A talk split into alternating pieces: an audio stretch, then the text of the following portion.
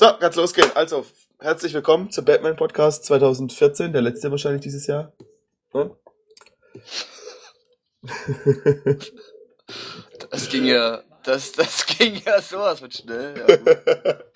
Ja, ja ich habe mir nichts weiter überlegt als bis dahin.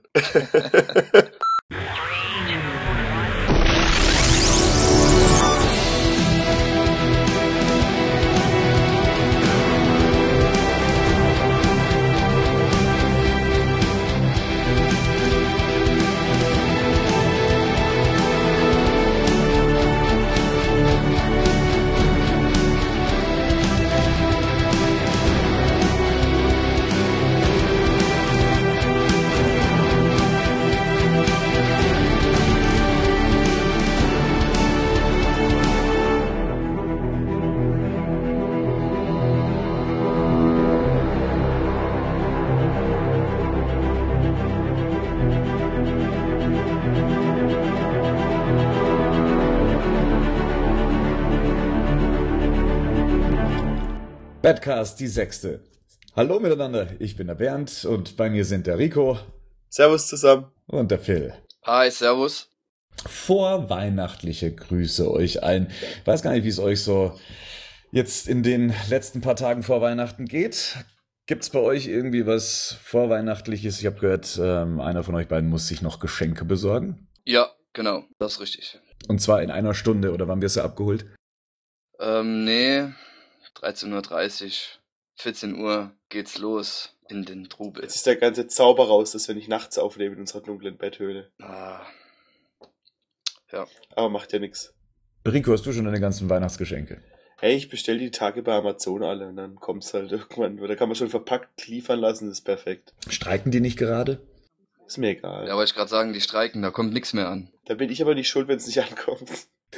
Na gut, bevor dann eben das Christkind kommt, haben wir dann eben noch so ein paar News, über die wir sprechen wollen. Einerseits sprechen wir wieder über Batman wie Superman, über die Suicide Squad, da sind wir eigentlich auch recht aktuell. Und wir haben dann noch so eine Review über Gotham, wie sich's entwickelt hat und was uns dann auch noch demnächst erwartet. Eine Review über die Batman 66 TV-Serie, die jetzt eben als Blu-ray-Set erschienen ist. Und wir wollen noch kurz über die 25 Jahre Jubiläumsedition von Tim Burtons Batman sprechen. Die ist ja auch nun endlich erschienen. Aber den Anfang macht, wie gesagt, Batman wie Superman. Die Dreharbeiten sind abgeschlossen. Hooray! Batman News. Rewind. Das heißt, was jetzt kommt, das heißt, wir dürfen auf den Trailer dann gemeinsam warten, die nächsten Wochen und Monate. Und jeden Tag hoffen, dass bei irgendeiner Warner Bros. Produktion ein Trailer rauskommt. Naja, der Trailer, der jetzt eigentlich für den Hobbit angekündigt war, ich glaube, den kriegen wir nicht mehr. Ich fänd's auch ein bisschen früh, 16 Monate davor schon irgendwie. Wenn man jetzt mal guckt, die ganzen anderen Blockbuster, die jetzt rauskommen, ich meine, die sind eigentlich immer so im 10 bis 12 Monatstakt vorher. Ja, Star Wars ein Jahr davor. Ja. Genau.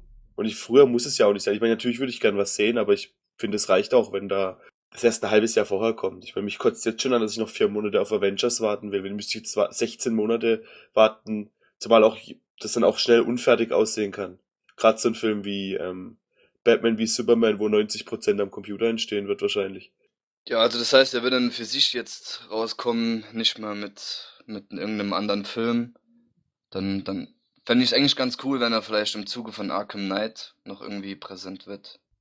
Also ich glaube schon, dass sie sich einen Film aussuchen werden, ähm, an den sie den Trailer dranhängen können. Der Hobbit hätte sich jetzt angeboten als das große letzte Event und weil da Warner Bros. auch mit drin hängt, ist halt die Frage, was dann der Film sein wird, an den sie sich dann dranhängen. Das, ich vermute mal, dass der Trailer irgendwann nächstes Jahr im März kommen wird. Also, dass sie dann wirklich ein Jahr Vorlauf haben. Ist auch ganz gut, wenn sie sich so ein bisschen abtrennen. Was, was haben wir jetzt alles gehabt? Wir haben Jurassic World gehabt. Wir haben Terminator, Genesis ähm, und natürlich den Star Wars Trailer. Ich weiß nicht, ob es auch gut gewesen wäre, jetzt nochmal irgendwie dann auch noch Batman vs. Superman dann hinten äh, dran zu klemmen. Ist schon ganz gut, wenn sie sich einen eigenen Slot ähm, ja, da rausnehmen. Vor allem im Vergleich, also ich weiß nicht, wie viel Sinn es macht, auch den direkt nach Star Wars zu bringen, weil da war ja so viel Gesprächsstoff erstmal, dass der, glaube ich, also gegen Star Wars kommt man doch echt ein bisschen schwer an. Ja. Das finde ich. Und Deshalb soll es vielleicht noch ein bisschen dauern, aber es gibt ja schon viel Spekulation, dass auch gerade heftig an dem Trailer gearbeitet wird, weil fast täglich irgendwelche News rauskommen, dass jetzt irgendwie eine neue Trailer, Trailer-Beschreibung rauskommt oder keine Ahnung. Ich könnte ja damit leben, wenn es einfach der Trailer wäre, der ähm, von der Comic-Con. Der wäre eigentlich cool genug. Ja, vor allem, dass man auch mal in einer guten Qualität sieht. Also das wäre schon mal sehr wünschenswert. Ja, aber letztendlich glaube ich, dass tatsächlich dieses Jahr nichts mehr kommt, was das angeht. Aber dann ist natürlich die Frage, was ähm, machen wir jetzt noch die nächsten, das sind jetzt noch 461 äh, Tage in dem Fall. Ähm, und was passiert dann noch in der Zwischenzeit? Viele regen sich ja darüber auf oder haben halt eben angemerkt, mein Gott, wenn der Film jetzt schon abgeschlossen ist, was die Dreharbeiten angeht, dann haut doch den Film nächstes Jahr einfach raus. Das war doch aber bei ähm, Superman genauso, also bei Man of Steel. Gut, der wurde nochmal verschoben, aber der war ja auch schon ewig abgedreht und dann haben die ja wirklich lang noch in Post-Production und investiert. Ja, richtig. Da gab es ja noch die 3D-Konvertierung, die Special Effects, die man nicht vergessen darf. Und man, was viele, glaube ich, auch nicht wirklich wissen, ist, Filme werden nicht auf Kante produziert. Also Filme werden nicht so produziert, dass sie dann einen Tag vor äh, Release dann fertig sind. Sowas gab es vielleicht noch vor, ich glaube, bei, bei Batmans Rückkehr war das damals noch der Fall, dass die ähm, Angst hatten, den Film nicht fertig zu kriegen zur Premiere. Aber das, das gibt's halt heutzutage nicht mehr. Und es gibt viele Filme, die schon lange fertig sind und dann noch ein Jahr drauf warten müssen, bis sie in die Kinos kommen. Das mag jetzt bei den größeren Filmen eher seltener der Fall sein, aber das wäre jetzt nichts Neues, dass mal ein Film auf, in Anführungszeichen, auf Halde produziert wird. Ja, ich würde mich halt mal über ein Plakat freuen. So ein Kinoplakat irgendwann nächstes Jahr noch.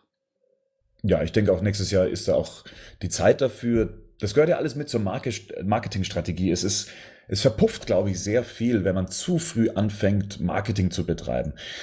Ich, ich weiß nicht, ob ihr damals den Godzilla-Trailer gesehen habt, der, was war das, 1997, 98, keine Ahnung. Und damals war man schon erstaunt, dass dieser Trailer ein Jahr vor Filmstart kam. Ein Jahr, damals hat man sich darüber gewundert, dass ein Filmtrailer zu einem Film schon ein Jahr vorher im Kino läuft. Heutzutage erwarten es die Leute mehr oder weniger, weil sie halt so nah an der Produktion sind. Sie wissen, was gerade gedreht wird, wer mit dabei ist, etc. und das, was kommen könnte. Damals war das, war das was ähm, ganz Außergewöhnliches, ein Jahr, ein Jahr vorher schon einen Trailer zum Film zu sehen. Mhm. Ja gut, du hast ja heute ganz andere Möglichkeiten. Du kannst ja, wenn der Trailer Jahr vorher kommt, zwischendurch gibt es immer wieder kleine Infos. Und ich denke, damals kam das Ding raus und da war der ein Jahr draußen. Die ganzen Leute sitzen dann ein Jahr, dann denken, boah, geil, und warten da drauf. Auch allgemein heute, wenn ich mir an Spider-Man 3 erinnere, da war der erste Trailer, der rausgekommen ist, da war noch fast gar kein CGI drin. Da gibt es diese Szene, wo Peter sein, sein, sein Spider-Man-Kostüm zerreißt und es hat auch überhaupt keine Effekte. Das heißt, der zerreißt einfach nur seinen Anzug und später in dem nächsten Trailer, der dann kam, ein paar Monate später, waren noch die Tentakel und alles mit eingebaut. Das passiert ja, sowas gibt's ja heute nicht mehr, sowas meinte ich eher, dass zwar die, die, die noch nicht so ganz fertig sind, das haben wir beim Jurassic Park Trailer, glaube ich, so ein bisschen gesehen, aber dass sie schon viel weiter sind, also in der Regel die, die, die Effekte, die mit eingebaut werden. Ja. Ich glaube auch nicht, dass sie jetzt tatsächlich die nächsten zwölf Monate nur an dem Film arbeiten werden. Wahrscheinlich werden die Special Effects schon während den Dreharbeiten mitentwickelt. Ähm, es gibt ja diese Pre-Wiss und so weiter, an denen man ja dann schon ähm, arbeiten kann. Es wird auch wahrscheinlich noch ein paar Dreharbeiten geben. Wir haben ja jetzt auch ähm, gelesen, dass ja anscheinend noch ein Bruce Wayne gecastet wurde, beziehungsweise zwei Stück sollen es sein, ein Zehnjähriger, ein Zwölfjähriger. Beide sollen Kampfsporterfahrung haben. Das heißt, hier werden wahrscheinlich noch Flashbacks im Studio gedreht, also nicht on Location. Und diese On-Location-Drehs verstehe ich jetzt als die Hauptdreharbeiten. Und ähm, es wird ja noch viel Szenen geben, in denen vor Greenscreen gedreht wird, ähm, in denen halt eben jemand fliegen muss, wie zum Beispiel ein Superman. Und keine Ahnung, also da so komplett abgeschlossen werden die Dreharbeiten meiner Meinung nach noch nicht sein. Ach, das ist so nicht fertig? Die Schauspieler filmen noch? Soweit ich weiß, wird es hinten dran gestellt. Ich finde es auch so krass, dass man hier wirklich so wenig gesehen hat. Wenn ich ja mal nachdenke über die Dark Knight, was da so auf deiner Website immer gekommen ist, ja. was man da so gesehen hat, das ist schon echt ein mega Unterschied. Vor allem, dass man auch trotzdem, trotz Spoiler, relativ wenig über die Story weiß. Gerade andere Filme, die nächstes Jahr rauskommen, da kennt man schon den kompletten Film. Ja, das ist schon sehr erfrischend, finde ich. Also ich finde es gut, dass sie wirklich alles so für sich äh, klammern konnten. Klar, bei Dark Knight Rises ging es teilweise nicht anders, wenn du on Location drehen möchtest mit solchen Massenszenen und sowas. Das betrifft ja hauptsächlich solche Szenen wie, ähm, ja, die eben am Tag gespielt haben bei, bei Dark Knight. Und da gab es ja eben auch diesen großen Aufstand da hast du immer Zuschauer, die kannst du gar nicht abschotten. Und ich denke, dass bei Batman wie Superman sehr viel am Set gedreht wurde und man deswegen alles sehr geschlossen halten konnte. Und, und ich finde das eigentlich ganz gut. Na klar, es gab weniger News, es gab weniger Spoiler, es gab weniger drüber zu berichten als bei den anderen Filmen, aber hey, vielleicht haben wir Glück und äh, werden auch mal überrascht im Kino und sehen Sachen, die, die man nicht schon eben schlecht gefilmt mit Handyvideos und so weiter kennt. Meint ihr, ähm, der Film wird in 3D kommen? Ja, ich hoffe es nicht. Garantiert. Denk, denk schon wirklich, ich habe irgendwas gelesen von IMAX noch, wegen Christopher Nolan Produktion und sowas. Hm, das war ja auch schon Man of Steel und da gab's ja dann, was das angeht, auch nichts. Ich meine, im IMAX können sie es immer bringen. Ähm, das, das wird dann einfach hochkonvertiert und dann auf der großen Leinwand gespielt. Es soll eine Szene, wenn ich mich erinnere, äh, in IMAX gedreht worden sein, und zwar die Ermordung der Waynes. Hm. Also ich bin jetzt nicht unbedingt der Fan von 3D. Von mir aus kann ja der Film auch normal rauskommen. Also in Anführungszeichen normal. Also ich finde, es kommt immer drauf an, wenn, also zum Beispiel beim Hobbit, da ich jetzt vor kurzem gesehen habe, dadurch durch diese hohe Bildrate kommt der in 3D schon nochmal cooler rüber. Also fand ich zumindest. Ich habe den noch nicht normal gesehen, aber da fand ich das schon ganz gut gemacht. Ja, es kommt immer auf den Film an und Transformers habe ich mir auch in 3D angeschaut. Das finde ich dann halt schon, schon geil. Aber ich weiß nicht, so einen Film, den sehe ich lieber normal. Also. Solange ein Film nicht wirklich in 3D gedreht worden ist, brauche ich mir den gar nicht in 3D angucken. Also wenn der so hoch konvertiert ist, wie jetzt zum Beispiel Man of Steel, der ist ja nachträglich dann nochmal in 3D ja. gewandelt worden, dann macht es irgendwie auch nicht so wirklich Sinn. Die Kameras sind nicht konkret dafür eingestellt. Ähm, man muss ihn auf Video drehen, das kommt noch mit dazu. Ähm, äh, während, während normale Filme ja auf Film teilweise noch gedreht werden. Christopher Nolan dreht ja gern auf Film. Ähm, bei Zack Snyder weiß ich jetzt gerade gar nicht, ob auf Film gedreht wird. Ich glaube ja. Und äh, der neue Star Wars-Film wird ja auch auf Film gedreht. Und wenn du halt eben in 3D drehen möchtest, was ja eh eine spezielle Technik ist, bist du eingeschränkt, was deine Kameraperspektiven angeht, was die Kameraführung angeht und was, ähm, ja, was eben das Material angeht. Du kannst dann nur auf Video drehen. Und wenn das nicht der Fall ist, dann kommt auch kein geiles 3D dabei raus. 3D hat sich bei mir bislang nur bei Avatar und bei, ähm, wie hieß er, hier Sandra Bullock und George Clooney. Gravity. Gravity gelohnt. Also das war wirklich etwas, wo ich gesagt habe, geil. Die Hobbit-Teile habe ich nicht gesehen, das kann ich gar nicht ähm, beurteilen. Die hebe ich mir auf, bis sie allesamt auf Blu-ray raus sind. Aber 3D müsste für mich auch nicht sein, aber ich gehe fest davon aus. Ich gehe ganz fest davon aus, dass der Film in 3D kommt, alleine schon, um das, ähm, um das Risiko zu minimieren, was die Einnahmen angeht. Man of Steel hat gutes Geld eingespielt, äh, aber halt hauptsächlich, weil er eben auch in 3D kam. Also da ich ihn eh bei uns im IMAX gucken werde und dann wird er wahrscheinlich auch dann in 3D dann kommen, wenn dann 3D kommt, ist es für mich eh egal dann. Also ich finde halt, ich bei manchen Filmen hat es mich nicht so arg gestört, aber gerade wenn man halt so Sachen wie Hobbit, Avatar oder auch Kung, Kung Fu Panda 2, der war auch richtig geile 3D. Ein super Beispiel, was du da anführst. Nee, ohne Scheiß, guckt euch mal alle Listen an, wo 3D-Filme bewertet werden. Da ist immer Kung Fu Panda 2 mit dabei, weil der wirklich geile Sachen gemacht hat. Ich weiß noch, ist ein animierter Film. Ja, trotzdem sah es geil aus, ist ja scheißegal, ob es ein animierter da Film muss voll vielen schlecht geworden sein bei Avatar damals. Also so viele Leute, die im Kino waren und gesagt, Avatar in 3D, ey, kannst, kannst du da nicht anschauen, da, da wird dir voll komisch. Okay, dann waren es die Leute nicht gewohnt. Also, mhm. wo ich die Reaktion verstehen kann, das ist ja bei Gravity, wo du ja wirklich in so einem luftleeren Raum dann bist und dich wirklich so fühlst, als wärst du im All und das alles ganz gut nachvollziehen kannst. Ich weiß nicht, ob es das bei einem Superheldenfilm braucht. Bei Avengers hat es mir das gar nichts gegeben und bei den letzten Superheldenfilmen, die ich gesehen habe, auch nichts. Also Spider-Man war cool. Also der, der, das 3D war cool in Spider-Man. Durch dieses Dubstep ähm, Elektro-Ding geschießt es das eigentlich echt ganz gut aus fand ich. Naja, also Aber ich bin auch easy to entertain, also von dem her ja. vielleicht nicht gerade der. Nee, bei einem Superheldenfilm brauch, brauchen wir es echt nicht. Gravity war, war geil, wenn die, wenn die Trümmer so im Weltraum rumfliegen und du denkst, die fliegen vor deinem Gesicht rum. Aber ja, mein Gott. Werde ich dann sehen, wenn er rauskommt. Also ich gehe fest davon aus, dass es 3D ist. Das kann ich mir nicht vorstellen, dass sie sagen, wir bringen den ganz klassisch raus. Das, nee, ist ein zu großes Risiko. Nachdem Man of Steel zwar gut lief, aber nicht so, wie sich das Studio gerne gewünscht hätte, denke ich mal, hm, werden sie da auch sicher auf das 3D-Pferd setzen. Bin ich, bin überzeugt. Ich, ich wollte noch ganz kurz, ähm, weil wir da so ein bisschen davon abgekommen sind, ähm, weil die Leute halt eben immer denken, bringt den Film doch gleich raus, ähm, wenn er doch schon mal da ist. Wie gesagt, einerseits ist es nicht der erste Film, der weit vorher fertig ist. Wir wissen nicht, wie lange die Nachbearbeitung dauert. Aber was man sich auch immer ein bisschen vor Augen führen muss, ist, die Leute, die da arbeiten, sind ja nicht dumm. Das eine ist, sie, sie haben einen fixen Plan, was die Produktion angeht. Also es gibt dann so einen Line-Manager, der dann festsetzt, okay, von hier bis da wird dann gedreht, bis dahin müsst ihr fertig sein, um dann in den Kosten zu bleiben. Das ist das eine. Und das ist jetzt abgeschlossen sie sind weit vorher fertig. Sie haben ja auch noch den, sie waren ja sogar in der Lage, den Filmstart nach vorne zu ziehen um ein paar Monate. Das ist ja schon mal ganz gut. Was man aber nicht vergessen darf, Batman vs. Superman ist nicht der einzige DC-Film, der demnächst kommt. Die Suicide Squad wird hinten dran gehängt und die Justice League kommt dann auch noch hinterher. Das heißt, das Ganze ist halt Teil eines Plans.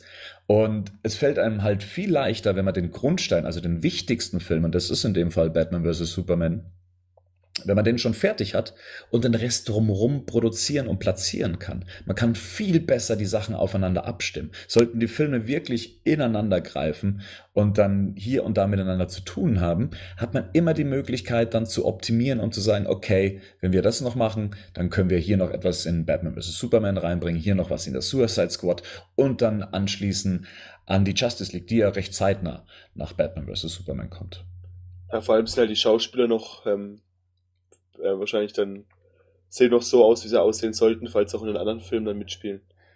Das ist richtig. Also ich, Ben Affleck, der sich den Körper, den er sich jetzt antrainiert hat, den muss er sich ja beibehalten dann für die nächsten Filme, die er dann vorkommt. Ja, auch andere, also auch Frisuren und ähnliche Sachen, so Sachen halt.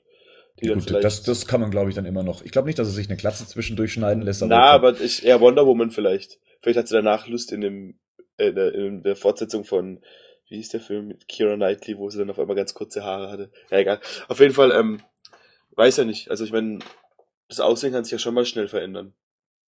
Und oder auch gerade, dass nicht, dass Ben Affleck eine Plauze kriegt und nicht mal in den Batman-Suit reinpasst oder sowas. Hauptsächlich denke ich, dass das mit, mit der Abstimmung, mit ihrer Timeline eben zu tun hat. Die Filme sind jetzt auch gesetzt. Man darf auch nicht vergessen, und das glaube ich vergessen auch viele, man kann nicht einfach sagen, ich setze jetzt den Film mal eben ein Jahr früher irgendwo rein und platziere ihn da. Die Slots sind eigentlich voll für 2015. Da ist alles besetzt.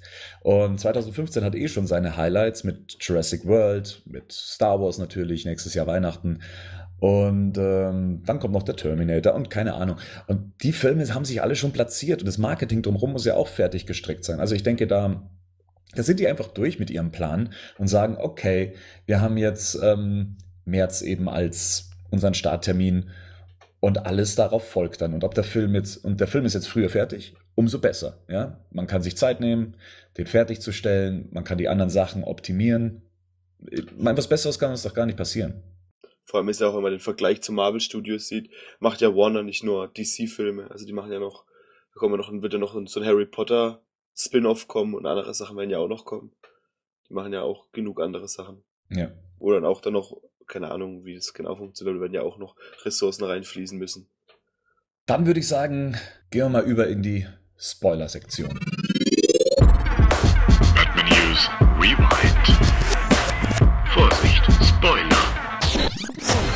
Sind ja so ein paar Infos rausgekommen. Zumindest wird behauptet, ähm, dass es Spoiler wären oder dass sie Teil der Story wären. Hauptsächlich rührt das Ganze aus Infos aus einem Drehbuch, was angeblich kurz vor Drehbeginn so abgenickt ähm, worden sein soll. Und ähm, die erste Info ist bezüglich Commissioner Gordon. Äh, man hat sich lange Zeit gefragt, wo ist denn der Typ? Warum wird er nicht besetzt? Warum wird er nicht gecastet? Findet es im, im, heimlich im, im stillen, stillen Kämmerlein statt oder kommt er gar nicht vor? Und so wie es jetzt eben heißt, soll Commissioner Gordon tot sein. Hm. Ja, das finde ich nicht gut. das ist scheiße. Sorry. Nee, was soll das Batman ohne, ohne Gordon? Das ist irgendwie. Okay, wenn man vielleicht sieht man, wie er stirbt, aber dass er bereits tot sein soll, das finde ich irgendwie nicht gut. Weil er gehört irgendwie dazu. Das wird schon mal die erste Abgrenzung zu der, The Dark Knight ähm, Returns, Ja. wo ja auch am Anfang äh, Batman und also Bruce Wayne und Gordon zusammen noch ein Trinken Mhm. gehen. Stimmt, also den Comics wird es nicht entsprechen, außer dass Gordon in Dark Knight Returns ja auch schon, da zieht er sich ja auch zurück, ja, er wird ja da abgelöst von, von Yindel. Genau. Ist halt die Frage, ob dann Yindel vorkommen wird anstatt James Gordon. Das würde mich dann interessieren. Also wenn der Spoiler auch stimmen sollte, ja. Vielleicht findet James Gordon einfach gar nicht statt. Das kann natürlich auch sein. Ich weiß gar nicht, ob ich es gut oder schlecht finde. Es hat mich jetzt gar nicht so geschockt. Hättet ihr jetzt mehr ein Problem damit, wenn jetzt Gordon tot wäre oder wenn einer seiner Robins tot wäre? Gordon. Also ich hoffe, dass der zweite Robin tot ist. Ja gut, das, das wird ja dann sowieso passen. Wäre Fände ich interessant und vielleicht sieht man Gordon ja auch in der ähm, Anfangsszene. Also wenn, wenn man diesen, diesen den, den Tod von Bruce seinen Eltern sieht, da wird man ja Gordon vielleicht trotzdem sehen. Ja. Oder dass halt dann die Carrie Kelly halt vielleicht, falls das stimmen sollte, dass sie wirklich Robin ist und so weiter, dass man die sieht, sie tot ist. Ja, aber Gordon, das kann ich mir jetzt nicht vorstellen. Finde ich nicht gut. Es könnte natürlich schon für seine Psyche wichtig sein, dass er seinen Partner im Kampf gegen das Verbrechen verloren hat. Mhm. Ja, das habe ich mir auch so, so vorgestellt, dass er dann halt noch verbitterter wird. Das war ja bei Jason damals schon so, dass er sich dann geändert hat. Und wenn jetzt die nochmal gestorben wäre oder so, kann ich mir das auch vorstellen, dass seine Psyche schon noch mehr geknackst hat. Ja, ich finde es halt auch, ich meine, gerade wenn man jetzt an die Dark Knight äh, Trilogie denkt, da hat halt der Gordon schon eine recht große Rolle. Und vielleicht wollte man dem noch ein bisschen umgehen, dass man dann vielleicht auch mal ähm, ja nicht noch eine große Figur nochmal auf die Leinwand bringt.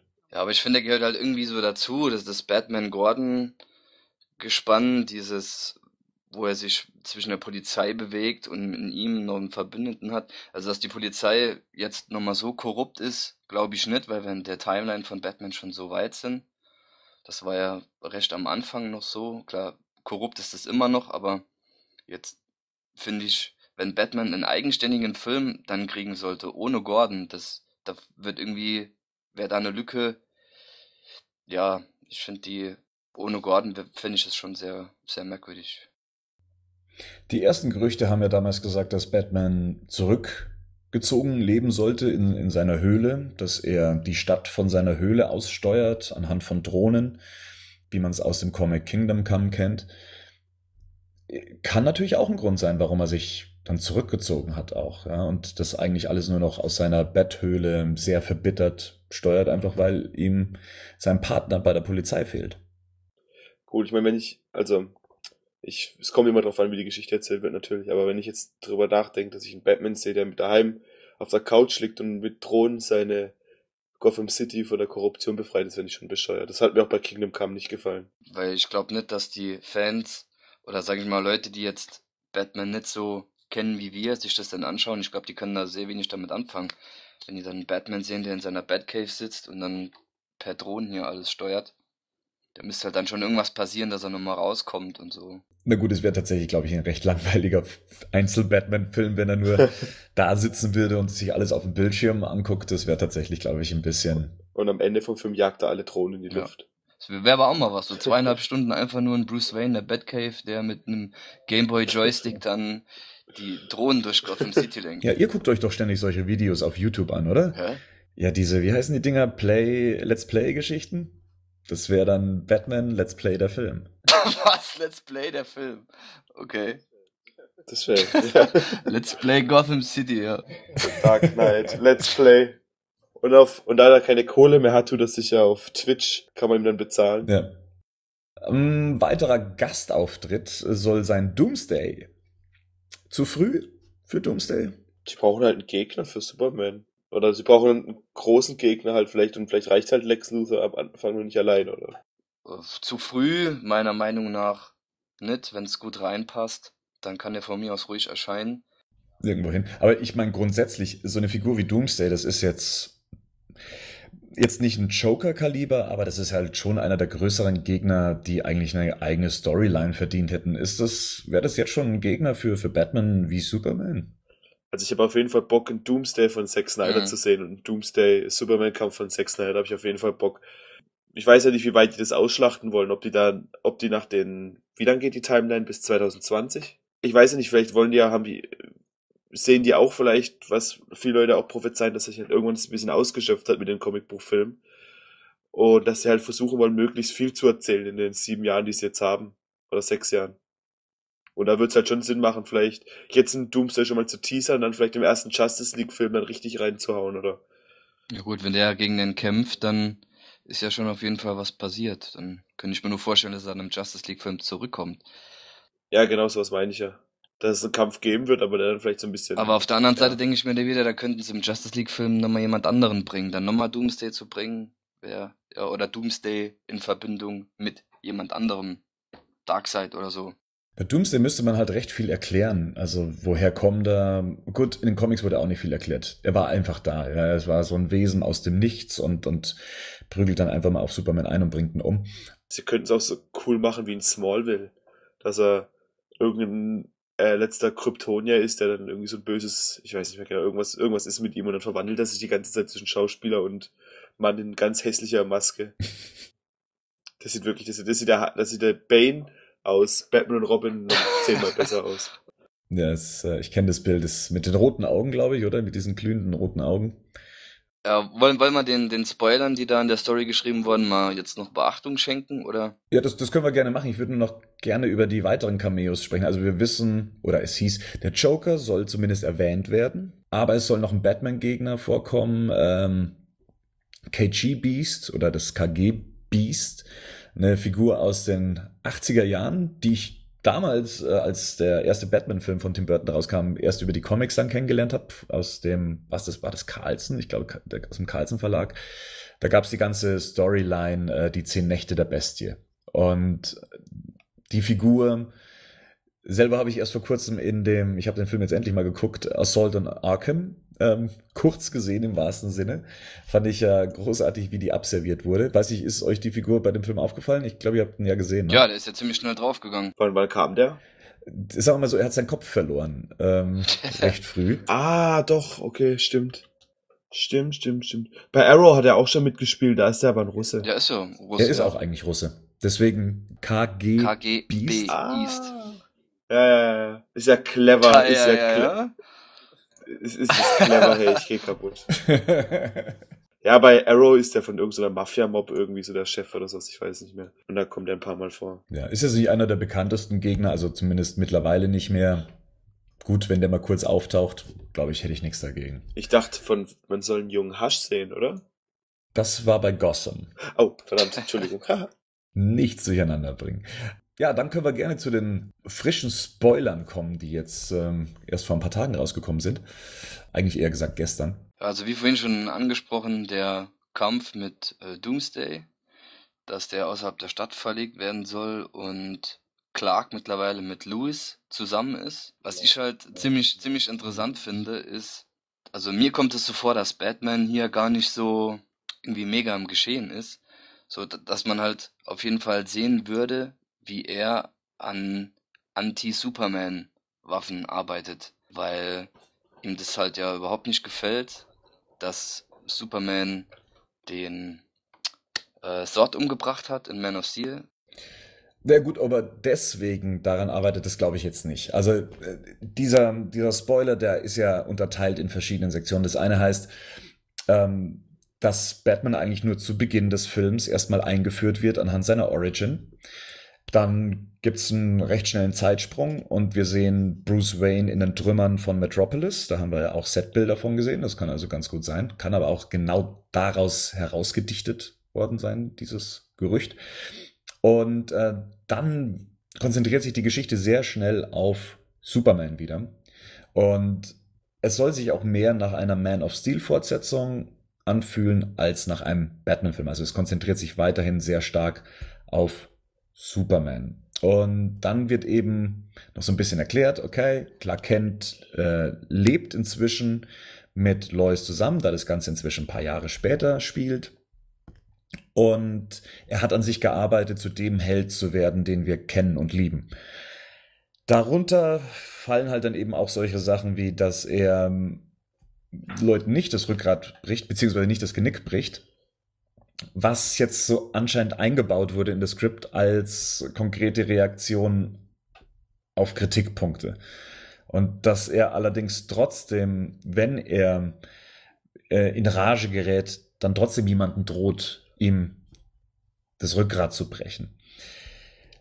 Grundsätzlich findet ihr das gut, wenn so Kritik so offensichtlich in, in so ein Drehbuch eingebaut wird? Also, dass man, dass man praktisch die vierte Wand durchbricht und sagt, okay, wir haben hier eure Kritikpunkte genommen und bauen sie so offensichtlich ein und jetzt ist auch Ruhe ich meine, die Kritik, die wir ihm geben, die wird halt auch, wenn das in, dem Film, in der Filmwelt passiert, wird er halt auch die Kritik kriegen und drüber nachdenken werden müssen und sich mit dem auseinandersetzen müssen.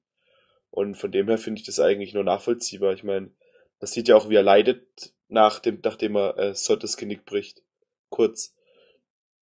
Und ich könnte mir schon vorstellen, dass er das auch, dass ihn das auch weiter beschäftigt und dass er halt auch, auch dann, vielleicht hat er da schon Batman kennengelernt und auch gesehen, dass es auch anders geht und dass man halt im Prinzip das der Unterschied macht zwischen gut und böse oder sowas. Ich frage mich halt, der Film soll ja, wenn es nach diesen Infos geht, ein paar Jahre später spielen. Meinst du, dass dann Superman tatsächlich immer noch zu jemandem sagt, du, du, ich werde dir nicht das Genick brechen, ich werde dir nicht das Kreuz brechen, ich werde dir nicht den, den Hals brechen? Ja, wenn es der Joker wäre, würde es ja schon Sinn machen, weil der ja wirklich keine, ähm, man weiß ja nicht, was er gemacht hat, aber ich meine, bei den, wenn man jetzt so weit guckt, wie es zum Beispiel bei der, das im Injustice-Teil, den es mal gab, gibt, wo dann auch tatsächlich ein Superman durchdreht und jemanden umbringt. Ach was, hier steht auf einen großen Schurken, da ist eigentlich Batman damit gemeint und äh, Superman nimmt Batman hochbricht um das Rückgrat, das ist dann Nightfall, das ist alles zusammen. Nicht. Danke. ja. Nee, aber ich frage mich halt, wer dieser große Schurke sein soll. Hier steht, als Superman auf einen großen Schurken trifft. Im Original heißt es äh, Big Bad Guy. Das heißt, es kann jetzt irgendwie ein, ähm, ein Bankräuber sein oder sonst irgendwie was, der halt sehr kräftig gebaut ist. Also das muss man jetzt nicht als, als klassischen Villain sehen, sondern halt eben, das kann jetzt irgendjemanden sein. Aber ich frage mich trotzdem, fliegt Superman seit, sagen wir mal, es spielt jetzt fünf Jahre später, fliegt er da fünf Jahre lang rum und erzählt jedem, mit dem er sich anlegt, dass er ihm nicht das Genick brechen wird. Also also ich, ich, ich würde es schon gern wissen. Ich würde es, also ich würde es schon gern von ihm wissen, bevor ich mich mit ihm anlege, aber mir ja, jetzt Ich würde gern wissen, was der mit mir macht, ob er mich tötet oder einfach nur. Okay. Doomsday kommt dann später nochmal vor. Äh, da geht es eben das, was Phil schon angesprochen hat, dass der Kampf dann raus aus dem Gelände dann eben gelockt wird, weil man das von einem Helden erwartet und das Militär anscheinend inzwischen auch gut auf Superman zu sprechen ist.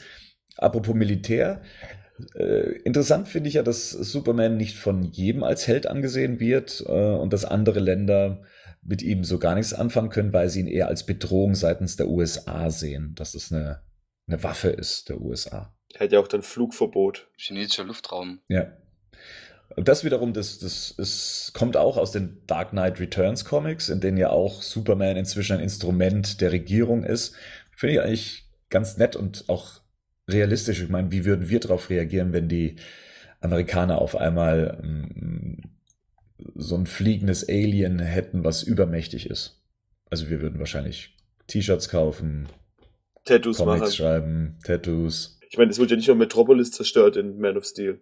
Also von dem her kann ich mir schon das vorstellen. Macht auch Sinn, ich meine, wenn Superman halt hauptsächlich in Amerika auftritt und auch, vielleicht hat ja auch ein anderes Superheld dann, äh, ich meine, zum Beispiel ähm, Wonder Woman ist ja so ein bisschen auf die griechische Mythologie jetzt angelehnt. Und vielleicht ist ja dann ihre Insel, der Name ich nicht aussprechen kann, dann eher in Griechenland oder sowas. Und dann muss er sich dann, und sie wird dann von Angela Merkel in den Krieg geschickt oder sowas. Nein, aber es kann ja schon so ein bisschen sein, dass es halt vielleicht ein bisschen, Avengers, zumindest der erste Teil, der zweite Teil jetzt nicht mehr scheinbar, aber der erste konzentriert sich ja auch arg auf Amerika und wie Amerika, mit Aliens umgeht und keine Ahnung was. Und vielleicht wollen sie das ein bisschen auf, vergrößern, also dass auch die anderen Länder ein bisschen mehr mit reinbringen und auch zeigen, wie andere Länder darauf reagieren. Das wäre schon mal ein interessanter Ansatz vielleicht. Sie haben ja in der Vergangenheit noch, um, noch eine Szene gedreht, bei der es hieß, es wäre die Beerdigungszeremonie für den amerikanischen Präsidenten. Das gab es ja auch noch vor ein paar Wochen. Diese Info, vielleicht steckt das auch irgendwie so mit drin, ja, er gehört zum Militär, er ist inzwischen auf der Seite des amerikanischen Präsidenten, keine Ahnung, vielleicht spielt man tatsächlich sehr viel mit dieser Konstellation aus Dark Knight Returns. Vielleicht ist das auch der Grund, warum Batman das Ganze nicht gefällt, dass er zum Instrument einer Regierung wurde. Batman ist ja immer der Misstrauische, was das angeht. Und das finde ich auch das Coole, wenn die das echt so einbauen, wie es auch schon in den ganzen Justice League-Filmen und überall zu sehen ist, dass halt Batman echt so ähm, seine Reservatencover hat, mit wo er gegen jeden irgendwie einen Plan hat oder sowas. Ja. Das finde ich eigentlich ja. schon. Das fände ich schon cool. Wenn sie das sehen würden, dann würde ich, dann können die mir zeigen, was sie wollen, ist mir scheißegal. Wenn Batman seinen Plan hat, das dann so zum Schluss dann so ein bisschen aufgelöst wird, was er gemacht hat, alles. Und am Anfang versteht man gar nicht, was das jetzt soll. Das finde ich schon ziemlich geil. Ja, ich fände es auch cool, wenn er dann, wenn Superman vielleicht drohen würde, nochmal auszurasten bei Doomsday, dass Batman dann irgendwie eingreift oder so und ihn dann halt nochmal zurückhält oder sowas. Das finde ich auch ziemlich cool. Mit, mit einer Waffe dann halt so eine Anti-Superman-Waffe oder sowas. Kryptonitring und wegboxt oder so.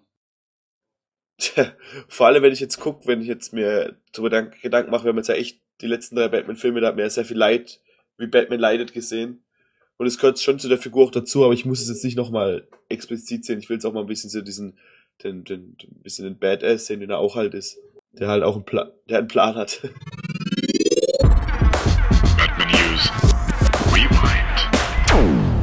Suicide Squad. SS Suicide Squad. Suicide Squad. SS Suicide Squad. Ja, ja. SS Suicide Squad. Oder wie wir es jetzt nennen, Susi. Susi. Ähm, ja, es ist offiziell. Die ganzen Namen, die genannt wurden, sind es dann jetzt letztendlich auch geworden. Jared Leto als Joker, ähm, Tom Hardy als Rick Flag, das war neu. Ähm, Margot Robbie als Harley Quinn, wussten wir auch schon bereits. Jay Courtney wird Boomerang spielen, also ohne den Captain davor. Und ähm, ja, Will Smith als Deadshot, da werden wir später nochmal etwas genauer drüber sprechen. äh, ein Name, der mir völlig neu war und der auch nicht so einfach auszusprechen ist, Cara Delevingne ähm, spielt Enchantress. Ja, wie gesagt, ähm, hat euch da jetzt irgendwas großartig überrascht? Nö, ich bin, ich freue mich jetzt schon auf die Kommentare, wo wir gerade drüber gesprochen hatten. Ähm, wenn dann Leute sagen, wie, Bane ist jetzt auf einmal, wie heißt der, Rick Flag? Wie, ja. das kann nicht sein. Der war doch, der war doch, der war doch Bane. Das ist doch ganz anders wie in den Comics. Darauf freue ich mich schon. Meinst du das jetzt im Vorfeld oder wenn der Film dann rauskommt? Na, im Vorfeld. Oder auch wenn der Film rauskommt. Das wird, der, das wird sicher passieren. Ja, aber Tom Hardy erkennt man doch in, in Dark Knight er, Rises kaum. Ich, er hat eine Szene ohne Maske. Ja, ganz kurz. Also ich, ich denke nicht, dass ich denke nicht, dass die Leute irgendwie den Namen Tom Hardy mit Dark Knight Rises, wenn man nicht gerade aus dem Fandom ist, dass die Leute wirklich wissen, ah, das ist der gleiche Schauspieler wie da und dann kommt noch, ach, und das ist ja auch noch eine DC-Verfilmung und dann, ach, dann geht das auch noch zusammen. Er ist ja nicht der erste Darsteller, der in mehreren Comic-Verfilmungen mitgespielt hat. Da hat man ja noch, äh, ja, jetzt aktuell ja Ben Affleck als Batman, der davor Daredevil war. Chris Evans als Human Torch als äh, aus, aus den Fantastic Four Filmen und ist jetzt auch noch Captain America. Und, und ich glaube, Ryan, Ryan Reynolds, der schießt ja alle ab. Der war Green Lantern, mm. der war Deadpool, der war Hannibal King im Blade und der hat dann auch noch in dieser wahnsinnig schlechten Comic-Verfilmung R.I.P.D. mitgespielt. Und er wird wieder Deadpool spielen. Und er wird wieder Deadpool spielen. Ja. Also das ist jetzt nicht gänzlich was Neues, dass dann irgendwie ein Darsteller auch mal für mehrere Rollen in, innerhalb eines Comic-Universums vorkommt. Zumal das ja noch mehr die Dark Knight-Trilogie abgrenzt von den neuen Filmen. Tom Hardy ist ein unglaublich guter Schauspieler und äh, das macht schon Sinn, den da mit drin zu haben. Das ist fast noch mit, also der und, und äh, Jared, Jared Leto sind noch die, gefallen mir noch am meisten von den ganzen Cast. Ich finde den ganzen Cast nicht schlecht, aber die zwei halt besonders interessant. Vor allem, weil man auch Rick Flag eigentlich, also kannt ihr Rick Flag? Nee, oder? Haben wir das letzte Mal, glaube ich, drüber geredet.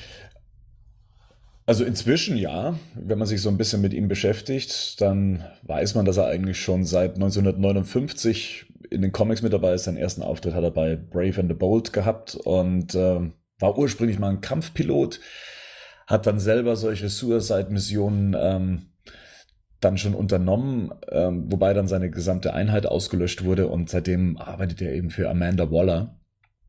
Aber bislang hat mir der Name tatsächlich nichts gesagt, ähm, weil ich auch mit den Suicide Squad Comics bislang keine Berührung hatte. Ja, mit den Comics vielleicht nicht, aber den Charakter, den kennt man. Ich bin auch froh, dass Tom Hardy auf jeden Fall dabei ist, weil ich mag den als Schauspieler. Ja, ein Ding hat er mitgespielt in Smallville. Aber das ist das Einzige. Also wo ich dann schon mal vielleicht ihn gesehen habe, auch, auch wenn es unbewusst war, dass es jetzt ein krasser Charakter ist, aber ansonsten. Hast du, hast du Smallville eigentlich komplett gesehen? Alle, alle zehn Staffeln. Boah, nee, ich kann mir das nicht geben, ey.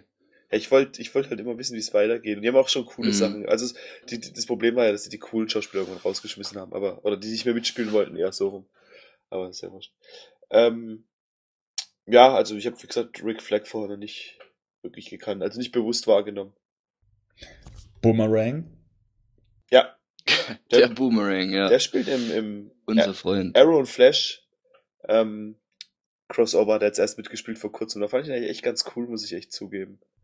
Ich, ich fand ihn jetzt auch in Assault on Arkham eigentlich nicht so schlecht, wie ich ihn jetzt die ganze Zeit in den Bildern gesehen habe und in den Beschreibungen. Also er kam eigentlich schon als, als guter Charakter rüber. Naja, komm, das war aber schon so der bisschen der Depp von, von der Crew, oder? Aber, aber in Arrow sah der cool aus. Ich weiß nicht, in Arrow kenne ich nicht, wie, wie der da dargestellt ist. Ich, kenn- aus Sultan Arkham, da fand ich, war das schon so ein bisschen der, der Kloppy der Gruppe halt. Wie wird er denn in Arrow dargestellt? Also wirft er da auch mit Boomerangs? Ja, aber da hat er, das sieht er, da hat er keinen blauen Anzug an, da hat er halt so einen langen schwarzen Trenchcoat an und so silberne Boomerangs so innen drin halt. Da sieht man immer nur die, die silbernen Spitzen raus. Und ist halt ein, ich weiß nicht, ob das auch in dem Film mit, da, aber da ist er, ähm, kommt er aus, ähm, Austra ist Australier.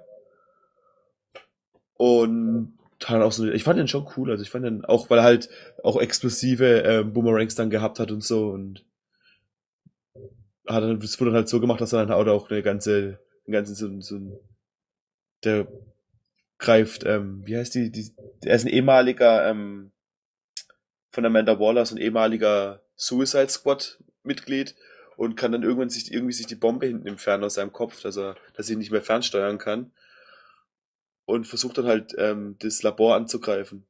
Oder Argus halt anzugreifen und kaputt zu machen. Und ist schon ganz cool gemacht. Fand ich.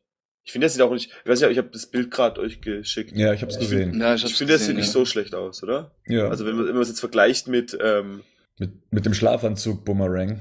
ja, Als- mit Occult Mhm. und Arkham, vor allem, weil sieht der aus wie so ein, wie so ein Postbote früher aus den, aus den 60er Jahren oder sowas. Finde ich, oder so ein Eismann, irgendwie sowas. Erinnert er mich irgendwie mal dran. Ist er eigentlich ein Gegner vom Flash? Gibt's auch schon seit 1960. Ähm, ja, und hat ja eigentlich auch schon zu, zu einigen Gangs gehört, also Injustice Gang, Secret Society of Supervillains und ähm, sogar im Black Lantern Corps. Ich bin gespannt, also das ist eine reine Umsetzungssache, glaube ich. Also ihn einfach cool dastehen zu lassen. Ich finde es ja schon mal gut, dass sie ihm den Captain vorne weggenommen haben. Ich glaube, das hilft schon mal.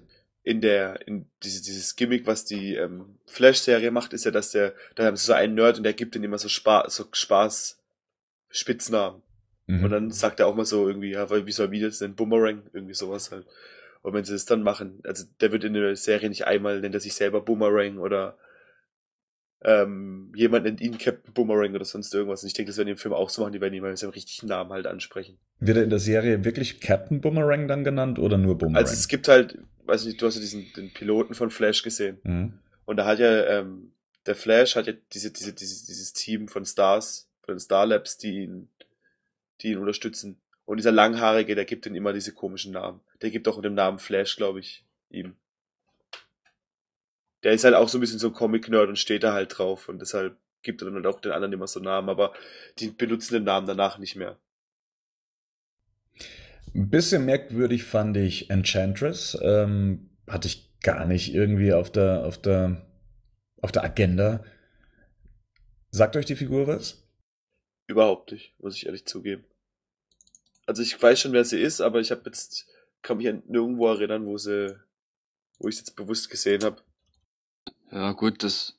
Also ich kenne die zwar, ja, und ich ähm, weiß auch, dass die Justice League Dark später und sowas dabei ist, aber die hatte ihren, ihren Auftritt auch, glaube ich, schon in den 60er Jahren. Also die ist auch gar nicht so neu. Äh, 1966 in Strange Adventures.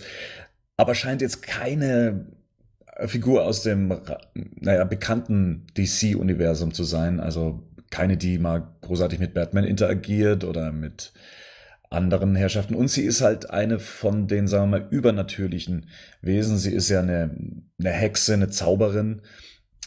Da bin ich mal gespannt, ob das rübergerettet wird in den Film oder ob man versucht, sie eher zu grounden in der, in der Realität. Mhm. Also sie hat ja eigentlich eine Doppelidentität, ähnlich wie bei Shazam. Also eigentlich ist sie so eine herzensgute äh, Frau, June Mooney, und die wird dann besessen von dieser Enchantress. Und da hat sie praktisch diese gespaltene Persönlichkeit. Bin gespannt. Äh, ich meine, in, in den Comics hat sie solche Kräfte wie Energieprojektion oder sie kann fliegen, sie kann heilen, sie kann teleportieren und kann durch Wände gehen. Ich weiß nicht, ob das dann auch in so einem Film dann auch vorkommt. Natürlich kann man mit so einem Charakter immer coole Sachen machen fürs Auge. Die sind dann ähnlich wie die Satana oder wie die heißt, oder? Ich glaube, die haben ja, ja. Fähigkeiten, oder? Und Enchantress klingt vielleicht cooler als, als Santana oder keine Ahnung, ich weiß nicht. Aber ich denke mal, die würden ja schon coole, was Tolles draus machen. Die Schauspielerin sagt mir gar nichts, die habe ich bislang noch nirgends gesehen. Cara Delevingne ist auch eigentlich hauptsächlich Model und wenn man so ein bisschen nachher googelt, scheint das ja eine komplett durchgedrehte Persönlichkeit zu sein. Also die hätte auch gut auf Harley Quinn gepasst. Ja, aber vielleicht wollten sie für Harley Quinn eine sichere Bank haben an Schauspieler.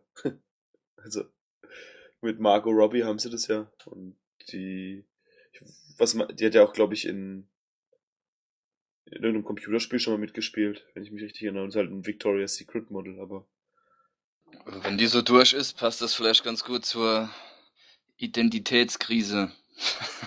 Das kann gut sein, das kann gut sein, ja. Stimmt. Dass sie einerseits dann so die ruhige, introvertierte ist und dann im nächsten Moment dann so die, das komplette Gegenteil dann eben als genau. Enchantress. Ja, richtig schön polarisiert hat ja dann die Meldung, dass Will Smith Deadshot sein wird. Was ist denn eure Meinung dazu? Oh, Will Smith ist ein super geiler Schauspieler. Ja, das stimmt schon. Und er hat super, ich meine, der, der, der sieht gut aus, der ist super charismatischer, super witziger Kerl. Und ich verstehe auch, ich meine, dass man seine Kinder vielleicht nicht so mag oder so, kann ich schon nachvollziehen, aber ich finde, mir ist es egal, was irgendwie, ich finde auch Tom Cruise unglaublich, macht unglaublich tolle Filme und es ist mir egal, was der privat macht. Und genauso ist es bei Will Smith auch und, und ob er sein Kind da mit reinbringt, der hat ja eine Tochter, der Deadshot. Mhm. Ob das jetzt seine Tochter wird, die, die Willow Smith, glaube ich, heißt. Was sollen sie machen oder auch nicht? Ich meine, ich, wenn ich Multimillionär und Hollywood-Schauspieler wäre und meine Kinder das auch werden wollen, dann würde ich natürlich auch unterstützen. Ich, ich sehe ja das Problem nicht so ganz. Also ich, also ich, ich mag den Charakter Deadshot, ich mag Will Smith auch als Schauspieler und von daher sehe ich dem mal positiv entgegen. Also ich denke, das kriegt er schon hin. Ich habe mich zwar jetzt gewundert, dass Will Smith dann bei so einem Film jetzt irgendwie dabei ist, aber Du hast dich gewundert, dass er jetzt mal so einen Schurken spielt oder dass er jetzt mal unter anderen Schauspielern auch mal eine Person ist. Also er, steht ja sonst immer als Hauptdarsteller da und jetzt ist er eine Person von vielen. Ja, dass er halt in so einem Film, in so einem riesengroßen Projekt, wo ganz viele andere Schauspieler jetzt noch dabei sind, ich meine, das ähm, vielleicht taucht er ja irgendwann auch mal wieder als Batman-Villain oder so auf in folgenden Filmen dass er sich da halt so einbringt. Das hat mich schon ein bisschen überrascht. Aber nicht negativ, also eher so, okay, cool, Will Smith ist da. Das wird bestimmt was. Wie Rico schon gesagt hat, ich finde Tom Cruise auch ein guter Schauspieler. Was die privat machen, das ist ihre Sache, das interessiert mich nicht. Aber jetzt auf den Film konzentriert, finde ich das schon ganz cool. Aber die Kritik ging ja hauptsächlich dahin, dass er jetzt rein ethnisch nicht in die Rolle passen würde. Also dass er dadurch, dass er ähm, dunkelhäutig ist, halt eben nicht der Figur entsprechen würde. Aber der ist doch eh so ein bisschen Latino, oder? Das habe ich mir auch gedacht. Also ja. das habe ich, also und ich sind wir nicht, also ich, wir sind noch ein bisschen weg davon, dass wenn die Figur gut gespielt wird, ich meine, ich fände ich würde es nachvollziehen, wenn er, wenn, wenn Will Smith Batman spielen wird, dass da sich Leute drüber aufregen. ja, das könnte ich noch nachvollziehen. Ja. Aber oder wer dann Joker spielen würde oder sonst irgendwas, das würde ich noch nachvollziehen, oder Superman. Aber bei so einem Charakter, der jetzt wirklich nicht irgendwie aus der A-Riege kommt, sondern eher so weiter hinten ist, finde ich es jetzt echt nicht so. Also, nimm doch lieber einen guten Schauspieler wie Will Smith, wie einen Scheiß-Schauspieler. Also, ich finde es nicht schlecht.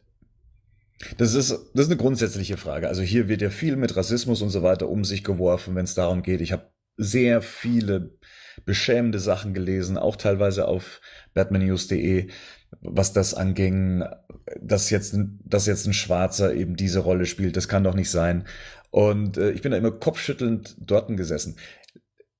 Liegt, liegt das dann vielleicht wirklich daran, dass man sagt, hey, ähm, dann stellt euch doch mal vor, Batman würde auf einmal von einem Schwarzen gespielt werden. Wie würden wir dann reagieren? Wenn es Will Smith ist, ist es auch noch okay. Ich, das ist halt was, ich finde, es ist halt vielleicht ein bisschen eine andere Geschichte, weil halt gerade die Brains aus Großindustrielle sind, die es schon Ewigkeiten in, in, in Gotham City gibt. Und die da vielleicht die Origins vielleicht nicht so hergeben würde, eventuell. Zumal es auch schon nochmal eine andere Geschichte ist, wenn jetzt in einer Stadt wie Gotham City ähm, da könnte man schon leichter zurückschließen, wenn vielleicht ein schwarzer Batman wäre, wie wenn es ein weißer ist. Keine Ahnung, aber ich finde so Kommentare allgemein bescheuert. Ich finde bei, zum Beispiel bei der, der Kingpin in einem Daredevil-Film, da haben sie auch einfach den richtigen Schauspieler dafür genommen. Ja, da gab es einfach damals niemanden, der physisch dem einfach auch gewachsen war und halt eben auch noch ein guter Schauspieler ist.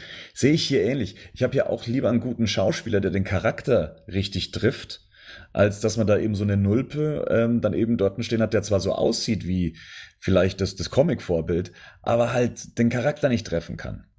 Es gab ja damals in den Tony Jaa-Film gibt's in Revenge of the Warrior am Schluss eine Szene, ich weiß nicht, ob ihr den Film gesehen habt, wo er gegen äh, große WWE-Stars beziehungsweise Bodybuilder kämpft, ne?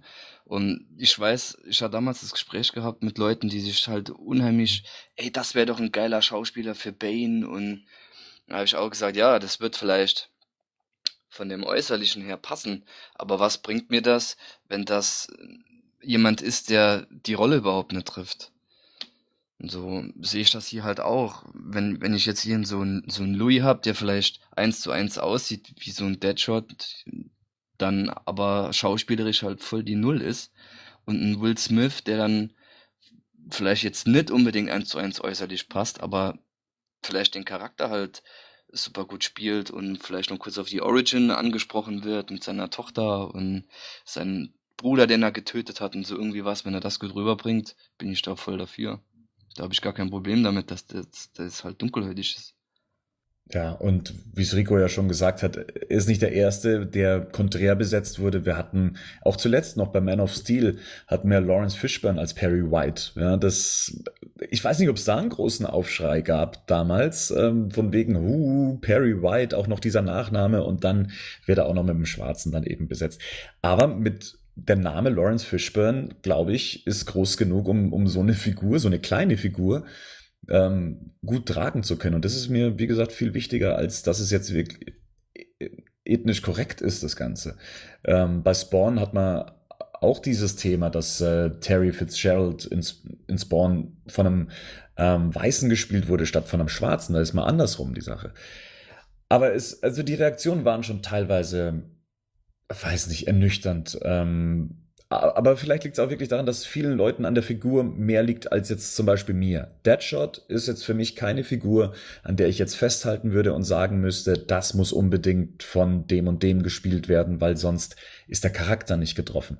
Ja, ich hätte, ich könnte es eher nachvollziehen, wenn es Figuren sind, die wirklich tief in unserer Popkultur verankert sind, wie Superman oder Batman dass die dann auf einmal von einem Schwarzen gespielt werden, weil es irgendwie nicht dem Bild entspricht. Aber bei solchen Figuren, die noch nicht mal diese Bekanntheit erlangt haben, da ist es mir, ist es mir relativ egal auch. Also es ist mir grundsätzlich ist es mir egal. Und wenn, wenn der, wenn, selbst wenn jetzt ein, ein schwarzer Batman spielen würde und der trifft den Charakter perfekt, wie es vorher noch keiner getroffen hat, dann bin ich vollkommen fein damit. Gut, wir haben ja eine Version, da ist das halt der Batwing aus Afrika. Ich weiß nicht, also diese ganze Diskussion darum konnte ich nicht nachvollziehen und für viele ist ja der Film dann ab dem Moment dann auch schon wieder gestorben, weil die Figur jetzt mit ihm besetzt wurde. Also kann ich nicht nachvollziehen für mich. Vor allem ist Deadshot halt schon auch so oft schlecht dargestellt worden. Da macht das doch jetzt echt keinen Unterschied. Also gerade in Serienform. Und dann hat man echt so einen guten Schauspieler wie Will Smith, der eigentlich wirklich extrem gut schauspielern kann und viele gute Filme schon gemacht hat. Ich meine, natürlich hat er auch Gurken gemacht, aber Und da sollte man sich doch eigentlich freuen, dass die, dass die wirklich hingehen und einen Anspruch haben, dass zumindest die männlichen Schauspieler alle so hochkarätig sind. Und was ist, man motzt rum wegen so was Belanglosen wie der Hautfarbe? Das verstehe ich nicht. Das habe ich auch nie verstanden. Genau, und ich denke mal auch, wen hätte er denn sonst spielen sollen? Wer wäre denn recht gewesen? Amanda Waller. Armando. Armando, Waller. Waller. was so? Ja, aber ernsthaft, der Name Will Smith war ja schon länger im Gespräch. Haben die Leute, hätten die Leute genauso reagiert, wenn es äh, hieß, ja, Rick Flagg ist Will Smith oder andersrum, ja? Mein ähm, Lieblingscharakter Rick Flagg, das kann genau. doch nicht wahr sein. Oder, äh, keine Ahnung, Boomerang, das war ja vorher das Gerücht. Wäre es dann da auch egal gewesen. Aber nö, bei Deadshot ist es auf einmal nicht egal, nur weil er jetzt durch eine Fernsehserie etwas bekannter geworden ist oder weil er ein Batman-Gegner ist. Ich weiß es nicht. Also da sollte jeder sich nochmal hinterfragen, ob das wirklich die richtige Denkweise ist, die man da an den Tag legt. Ich finde, er ist ein super Schauspieler. Ähm, mit seinen Kindern und sowas, das kriege ich persönlich überhaupt nicht mit. Er hat zweimal seine Kinder in äh, seine Filme mit eingebaut. Okay, wenn das passt, wenn die, wenn die Chemie zwischen den beiden passt, ich glaube, es gibt keine bessere Chemie als ein Vater und ein Sohn und meistens war es ja dann auch noch, dass, dass das dann eben so äh, gespielt wurde. Äh, ob er jetzt bei Scientology ist oder nicht, ich glaube, das ist ja bis heute noch nicht wirklich raus, oder? Das ist ja auch nur ein Gerücht. Das ist ja nicht so offensichtlich wie bei Tom Cruise, zumindest nach meinem Wissensstand. Und äh, dann gibt es auch immer noch die Meinungen, er müsste mal wieder in einem Hit mitspielen. Keiner seiner letzten Filme war ein Flop, außer After Earth. Aber davor hat er jetzt keine Reihe an, Film, ähm, an, an Flops hingelegt. Er hat sowieso nicht viele Filme gedreht die letzte Zeit. Und äh, trotzdem waren seine Filme nicht erfolglos. Man in Black war auf Augenhöhe mit den anderen Man in Black Teilen und äh, auch die Sachen, die er davor gedreht haben, waren alle erfolgreiche Filme. Also da hat sich anscheinend in der Öffentlichkeit ein sehr, merkwürd äh, sehr merkwürdiges Bild von Will Smith breit gemacht, was äh, ich so nicht ganz nachvollziehen kann. Vor allem finde ich auch gerade, dass ich, wenn, wie gesagt, dem seine Kinder, was die sonst so machen, das ist mir auch wurscht, aber ich hatte zum Beispiel bei Man in Black blöd gefunden, da gibt's ja in dem dritten Teil einen jungen, Will, äh, einen jungen was ist Agent K oder Agent J, ich weiß es nicht. Und da wurde es nicht von seinem Sohn gespielt. Das war nicht so unpassend, weil es überhaupt nicht nahegelegen ist, den nicht zu nehmen, um, wisst ihr, was ich meine? Ja, ja. Und deshalb, wenn sie schon Kinder, und die haben Kinder, die Schau, geschauspielert haben und Sänger sind, dann sollen sie auch die Kinder nehmen. Warum ja. nicht? Ich meine. Und wir, wir würden es, uns würde es wahrscheinlich gar nicht interessieren, wenn wir nicht wüssten, dass der kleine Bengel sein Sohn ist dann wäre es uns doch total egal. Erstens mal das, zweitens mal, ich fand auch Karate Kid hat das Kind jetzt nicht schlecht gespielt oder sowas. Also, wenn es überhaupt so weit kommt, sollte das überhaupt wissen, dass die überhaupt die Kinder, wobei die Kinder schon so die Motivation, glaube ich, von dem sind, warum er so ein bisschen zumindest. Aber ich fände es nicht schlecht. Also, warum denn nicht? Die sehen ja halt aus wie er. Das liegt da halt nahe, ihn zu nehmen. Warum sollen sie dann ein anderes dunkelhäutiges Kind casten? Ja. Aber mal gucken. Also, das war wirklich so eine Sache.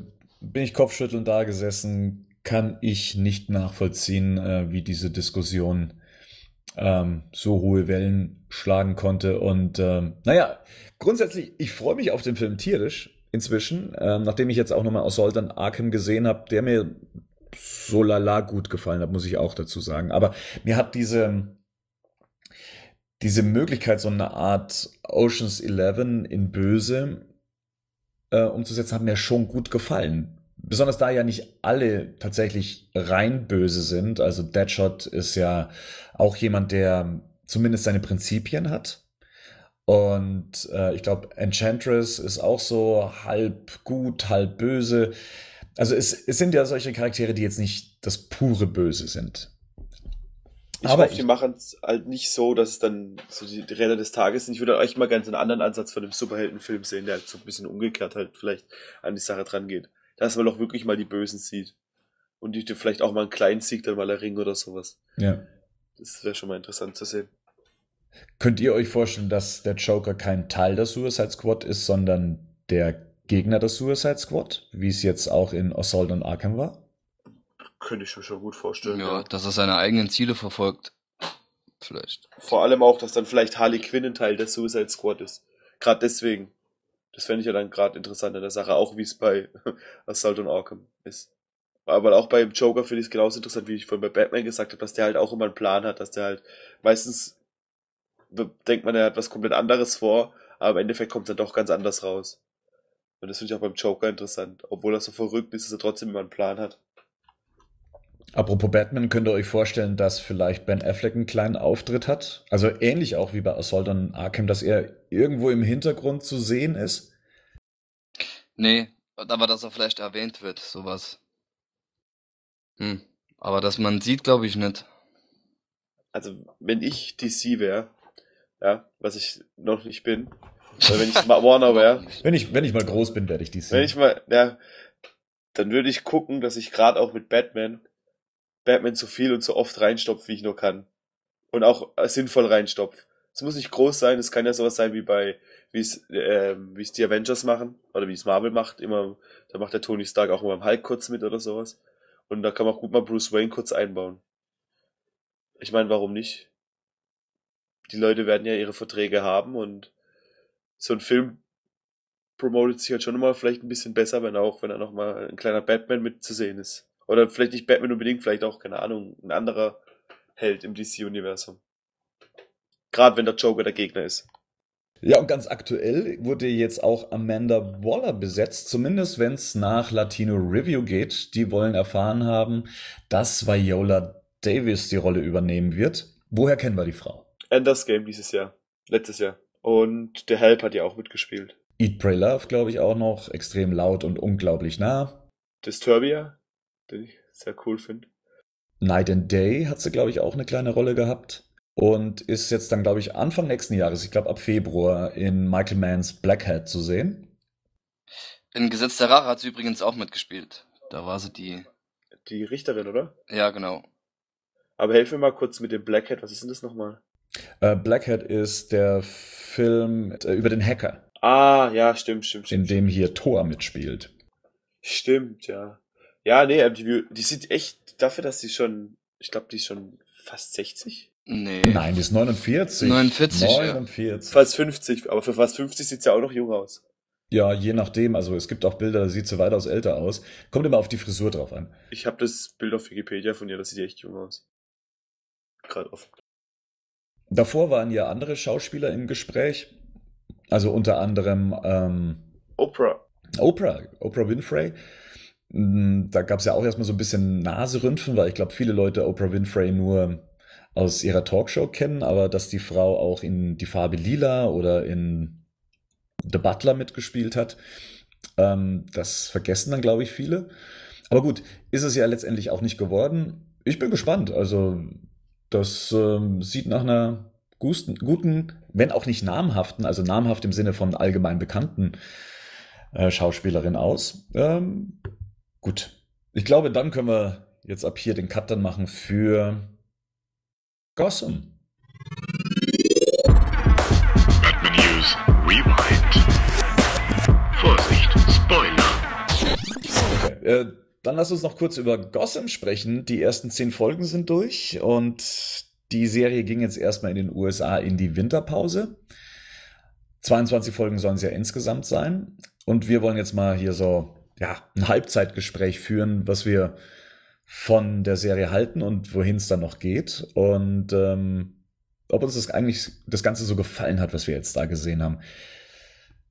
Was meint ihr jetzt nach zehn Folgen Gotham? Also für mich hat es sich auf jeden Fall positiv entwickelt, muss ich schon sagen. Am Anfang war ich skeptisch. Auch weil ich irgendwie genervt war, wie sie den Pinguin aufgezogen haben. So, und wie sie den so groß gemacht haben und keine Ahnung was. Aber da haben sie sich doch echt tatsächlich gut entwickelt. Auch die Alfred und Bruce sind immer noch mein Highlight. Auch gerade die letzte Folge mit dem, als dann Alfred ähm, nach Bruce jagt, das fand ich so geil gemacht. Wie er auch da im Haus dann sich anschießen lässt und eigentlich kaum, mit der Wimper zuckt, sondern für ihn nur zählt, dass ähm, Bruce weg ist. Das fand ich so cool. Hat auch mal echt einen anderen Blick und ich hoffe auch, dass man so einen Alfred eher dann in dem Batman wie Superman Film sieht, auch einer, der mal rangeht. Das Väterliche kann dann auch ein bisschen wegbleiben. Und ja, Pinguin ist cool. Ich finde die Mafia-Bosse, die, ähm, den, ich vergesse den Namen immer von den beiden. Falcone. Falcone und Maroni. Maroni, ja. Genau, die beiden finde ich cool besetzt. Bullock ist richtig cool. Ich habe auch gerade der, der Schauspieler, der ist allgemein echt ziemlich, ziemlich krank unterwegs. Ich, hab, ich gucke auf Sons of Anarchy und da hat er, war er auch gerade dabei. Und es ist so ein guter Schauspieler. Hat er mal Filme gespielt oder spielt er nur so Serien mit? In Blade hat er mitgespielt. In Blade? Im ersten, da ist er dieser Typ, dem die Hand abgehackt wird. Ja, so ein bisschen eine trottelige Rolle, ne? So eine trottelige Villain-Rolle hat er da. Ja, so wahnsinnig trottelig, so ein bisschen, ja. Nee, ich muss auch sagen, ich bin inzwischen sehr begeistert von der Serie, auch sehr angefixt. Ich war jetzt auch so ein bisschen beleidigt, dass jetzt äh, die Pause eingeworfen wurde, weil die letzte Folge tatsächlich so das ganze Potenzial der Serie zeigt. Und zwar, dass man nicht nur seine Freak of the Weeks oder, oder Villains of the Weeks haben muss, so hat die Show ja angefangen und äh, Bruno Heller, der Macher, hat ja auch gesagt, so muss man bei so einer Show einsteigen. Man muss alles erstmal in einen Topf werfen, um auch wirklich den letzten Zuschauer abzuholen, äh, um zu zeigen, okay, hier geht's um die Villains vom Batman und erkennt ihr die, erkennt ihr das. Das hat mich am Anfang wahnsinnig gestört.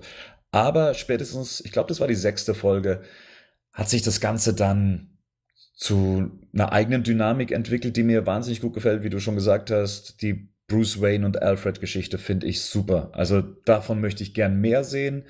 Auch wie interessant die Charaktere aufgeladen werden. Poison Ivy haben wir auch erst vor kurzem wieder gesehen. Auch sie auch wenn sie noch in der ersten Folge so etwas komisch eingeführt wurde, scheint sehr viel Potenzial zu haben, so wie das in der letzten Folge aussah.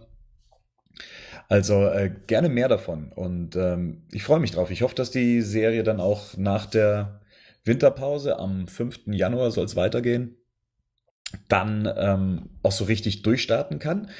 Da gibt's ja dann so kleine Änderungen, ähm, dass zum Beispiel James Gordon nicht mehr bei der Polizei arbeitet, sondern sich freiwillig nach Arkham hat versetzen lassen. Ich glaube, das kann, kann ganz spannend werden. Und hier werden wir dann auch den ersten Auftritt von Dr. Leslie Tompkins haben.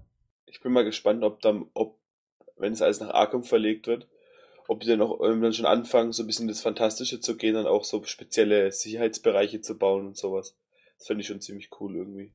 Die Folge heißt Rogues Gallery ich bin gespannt, ob wir da mehrere Gegner aus der, Zu aus der Zukunft sehen werden, wobei es die ja eigentlich noch nicht geben dürfte. Aber naja, ähm, Bruno Heller hat ja, was die Zukunft angeht, ja auch gesagt, sie haben schon so einen Plan, ähm, dass Robin auf irgendeine Art und Weise auftauchen wird, allerdings nicht so wie wir uns das vorstellen, kann ja auch gar nicht sein, sondern dass die Graysons in den Mittelpunkt mal gestellt werden und sieht, wie die sich kennengelernt haben, also die Eltern von Dick Grayson. Scarecrow ähm, wird wohl sich eher als der Vater von äh, Crane herausstellen, dass man ihn näher beleuchtet. Und irgendwie ist es auch möglich, Harley Quinn mal mit reinzubringen. Zumindest war das mal so die Aussicht, die einem Bruno Heller gestellt hat. So wie ich das Ganze jetzt gesehen habe und mit dem Feingefühl, was sie jetzt anwenden, freue ich mich darauf. Ja, vor allem halt, also ich, ich es müsste jetzt nicht, das haben sie ja schon bei Black Mask gemacht, dass jetzt jeder Superheld einfach einen Vater hat, der genau das gleiche gemacht hat, äh, jeder Schurke. Das muss jetzt nicht unbedingt passieren, aber wenn sie es noch einmal machen von mir aus. Ich finde allgemein, die sollten noch ein bisschen ähm, ja, noch ein bisschen in die fantastische Richtung gehen, das finde ich schon cool. Das wird mir schon Spaß machen.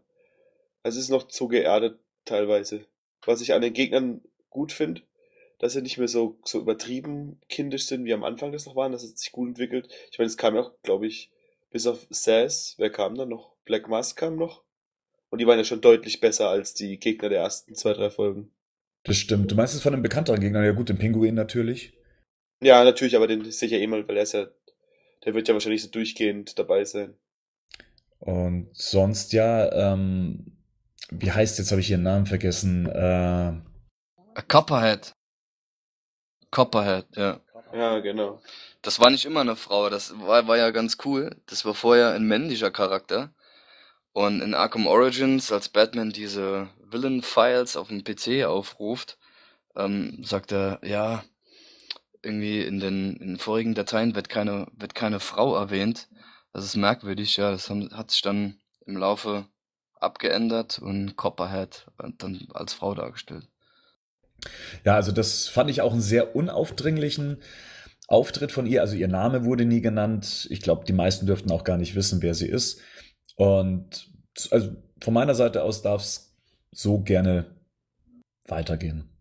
Was, das, was das fantastische Element angeht, weiß ich jetzt nicht ganz genau, was du damit meinst. Willst du, dass mehr Supervillains auftauchen? Also wie ein Mr. Freeze, der seine Kraft nicht durch irgendwie einen Anzug hat, sondern äh, weiß ich nicht, Kältestrahlen durch die Hände schicken kann? Oder? Nein, nein, aber schon, dass er halt Mr. Freeze, der die der eine Maschine hat vor dann Sachen. Das mache ich ja mit fantastisch. Die Gegner von Batman sind ja schon, oder ein Jungen.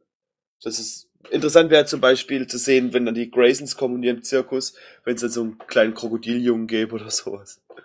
Der dann zum Killer Croc wird. Sowas meine ich.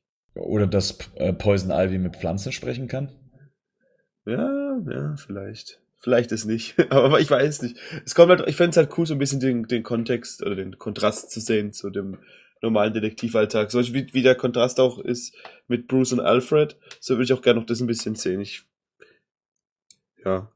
Wenn sie schon das Tim Burton Batman Wayne Manor genommen haben. Joel Schumacher. Äh, mein, ist, ist aus Batman Forever. Mein Fehler. Zu Recht. so, und äh, jetzt werden ja auch die deutschen Zuschauer, also für alle, die die Serie äh, bislang nicht verfolgt haben, haben dann die Chance, ab Februar nächsten Jahres dann die Serie auf Pro7 zu sehen. Ein genaues Datum wurde noch nicht genannt. Man weiß lediglich, dass der Pay-TV-Sender Pro7 Fun schon ab dem 29. Januar ab 20.15 Uhr mit einer Doppelfolge einstartet und dann die vorerst ersten elf Episoden zeigen wird. Ähm, dass es auf Pro7 läuft, überrascht mich jetzt nicht sonderlich aus mehreren Gründen. Aber äh, finde ich auch, ist eine Serie, die ähm, auch komplett zu Pro7 passt. Ich hätte es mir jetzt schwer auf Vox oder auf RTL vorstellen können. Ja, Vox wäre auch noch gegangen, oder? Wenn sie mit, wenn sie noch Flash geholt hätten und zum Triple Pack, hätte es schon, schon okay. Also gewesen, Flash oder? hätten sie von mir aus gerne darüber packen können, weil es natürlich wegen Arrow ganz gut passt, aber ich, Gotham ist halt schon was komplett anderes als Flash.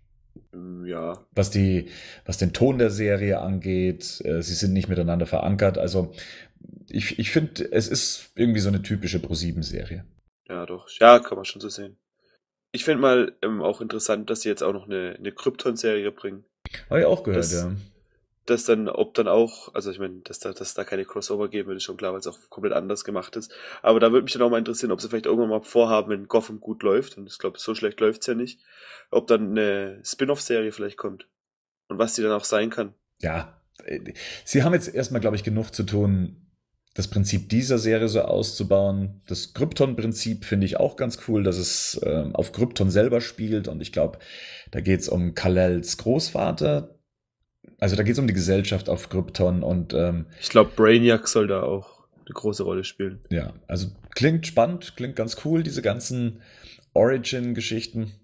Ich bin da halt, da bin ich halt echt gespannt, wie sie es machen, weil die werden, das, die werden sich ja auch von Man of Steel abgrenzen müssen, weil sie das nicht dieses, dieses, dieses äh, durch die Kohle haben, um sowas zu machen wie halt die Anfangsszene von Man of Steel. Ja. Und da habe ich halt echt das Gefühl oder die, die Befürchtung, dass es halt ziemlich schnell, ziemlich billig aussehen kann. Das heißt, halt eine Serie, eine Serie, die halt hier spielt, da kannst du halt eher mal irgendwie sowas machen wie ein Typ, der halt zu Staub zerfällt, wie in dieser Venom-Serie, äh, Folge. Aber eine komplette Serie, die nur äh, auf einem außerirdischen Planeten spielt, weiß ich nicht. Naja, mal abwarten.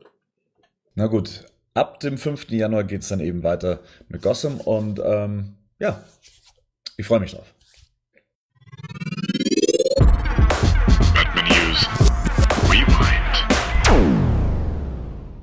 Ansonsten habe ich mir mal was gegönnt. Äh, der Postbote hat was gebracht und zwar die Jubiläumsausgabe zu Tim Burtons Batman auf Blu-ray.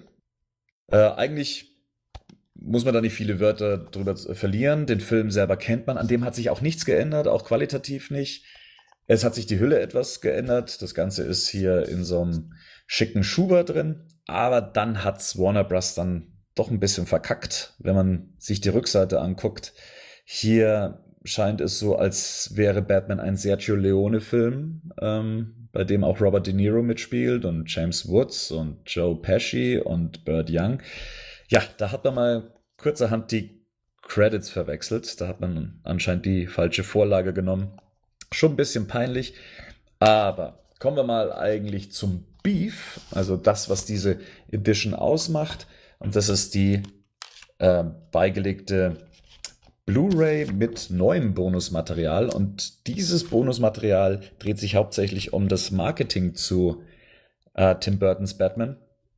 Und was viele nicht wissen, also ich wusste das nicht und vielleicht hat es noch die Generation vor mir mitbekommen.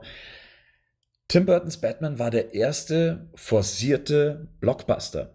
Ein Film, den man zu einem Blockbuster machen wollte. In dem Making-of oder beziehungsweise in dem Special wird erzählt, dass Filme wie Star Wars und, und andere Erfolge, die nach Star Wars kamen, zwar Blockbuster waren, aber sie waren nicht forciert. Man wollte nicht zwanghaft einen Blockbuster generieren.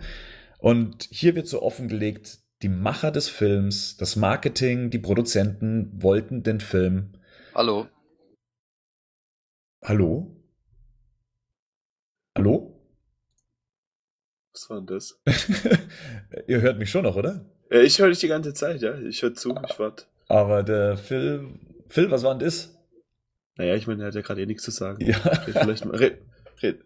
So, Weil- sorry, das war, ich hatte gerade, ich hatte gerade noch einen Anruf bekommen und wollte dann wieder was sagen und dann wieder einen Anruf und ah, es ist verwirrend. So, jetzt wieder raus aus der Leitung. Okay, weiter. Also, Wo war ich denn? Ähm, beim Marketing. Genau. Ähm, es ging bei dem Film einfach nur um gutes Marketing. Und alles begann mit dem großen Batman-Logo, dass man gesagt hat, man muss den Namen nicht runterschreiben. Wir penetrier, penetrieren die Öffentlichkeit mit dem Batman-Logo. Und da mussten viele Leute erstmal überzeugt werden, dass man sich darauf einließ, auf diese Marketingstrategie, die dann letztendlich auch aufging. Wie wir ja wissen, die Batmania, die generiert wurde, und letztendlich war den Machern alles egal, ja, wer da mitspielt, ob der Film gut ist, ob ähm, die Story was hergibt und so weiter und so weiter. Das Special geht nur 25 Minuten, aber es gibt einen guten Eindruck davon, wie man damals über den Film seitens der Macher, die wahnsinnig viel Geld damit gemacht haben, über den Film gedacht haben. Und naja, wer eine Fan Edition würde normalerweise anders aussehen. Da wird der Film gelobt über den Klee hinweg. Aber ich muss sagen, das ist eines der ehrlichsten Specials, die man ja innerhalb dieser Batman-Reihe ähm, finden kann. Generell die, die, die anderen Special Editions zu Batman, Batmans Rückkehr, Batman Forever und Batman und Robin kann ich allesamt empfe empfehlen. Sehr ehrliche Making-ofs, sehr viele ehrliche Meinungen, warum man das gemacht hat und das gemacht hat. Joel Schumacher ähm, entschuldigt sich unter anderem für Batman and Robin und dass der Film als Spielzeugfilm gedacht war und so weiter. Und das hier ist nochmal eins, was so die Hintergründe zur Entwicklung der Batman-Filme angeht. Also wer mit Kritik zurechtkommt und merkt, okay, der Film, worauf ich stehe, ist ein reines Marketing-Vehikel. Ja, dem kann das natürlich ein bisschen schmerzen. Wer gerne ehrliche Meinungen zu der Entwicklung eines Films hören möchte, der ist mit dieser Edition, die es jetzt für 9,99 gerade aktuell bei Amazon gibt, eigentlich ganz gut bedient. Und sie hat auch noch eine hübsche Aufmachung, das muss man auch dazu sagen. Ähm, sie ist schön gestaltet, dem, mit ja, dem Joker eben auf der zweiten Disc, ähm, auf der Rückseite befindet sich die Szene, wie das Bat-Symbol in den Himmel projiziert wird. Nervig sind, wie gesagt, der Druckfehler auf der Rückseite des Schubers mit den falschen Credits und, und das betrifft dann hauptsächlich die deutsche Version, das FSK-Logo ist fest aufgedruckt auf die Blu-ray beziehungsweise auf das Innencover. Also der Schuber hat kein FSK-Logo, aber die darin befindliche Hülle hat ein fest aufgedrucktes FSK 12-Logo. Das ist ein bisschen blöd. Wirklich? Ja, Das ist ja echt, das ist ja echt doof. das ist doof. Also ich verstehe auch nicht, warum man es auf der, auf der Außenhülle, und es ist ja eigentlich nur für den Verkauf gedacht, dieses FSK-Logo, dass es dann offen ausliegt und man sieht, es ist FSK 12, da ist dann ein Aufkleber vorne auf der Folie drauf, den kann man entfernen, ist kein Problem, aber dann entfernt man die Hülle und schon entfernt man den Schuber und schon hat man wieder den Flatschen drauf. Kein Wendecover? Kein Wände. Das ist, das ist aus ähm, Karton. Das ist Ah, oh, ah, ich sehe es gerade, ich habe es mir gerade angeguckt, okay. Und- Der ist echt bescheuert. ja, besonders weiß eben aus Karton ist und das so ein bisschen edler ist als, ein ganz, als eine ganz normale Standardhülle, äh, ärgert es einen umso mehr, dass hier das FSK-Logo vorne drauf ist. Also falls ihr die Möglichkeit habt, versucht die Blu-ray aus den USA zu importieren äh, über Amazon.com, wenn ihr eine Kreditkarte habt. Ähm, ich weiß nicht, ob es die Blu-ray auch in UK gibt. Äh, da dürfte es dieses Problem dann nicht geben, vermute ich mal. Ähm, wobei ich da eher auf die US-Variante ausweichen würde, denn die Engländer hauen auch gern mal ein paar Logos auf die Hülle drauf. Das ist so die einzige Enttäuschung an dem Set. Für mich als jemand, der gerne Material sammelt zum ersten Tim Burton-Film, was ich bislang nicht kannte, ähm, ist es eine schöne Dreingabe und bei 10 Euro ist auch nicht so viel kaputt. Grundsätzlich, die 25 Minuten hätten gerne mehr sein können, also mehr als nur 25 Minuten.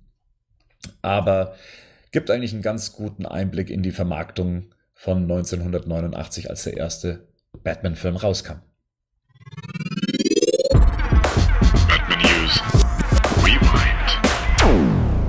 Ja, an dieser Stelle können wir uns dann, glaube ich, schon mal vom Phil verabschieden. Der hat zu dem Thema eh nichts zu sagen und hat jetzt noch ähm, Weihnachtsverpflichtungen und darf mit seiner Freundin durch die Innenstadt bummeln, um noch Geschenke zu kaufen. Phil, schön, dass du die Zeit gefunden hast.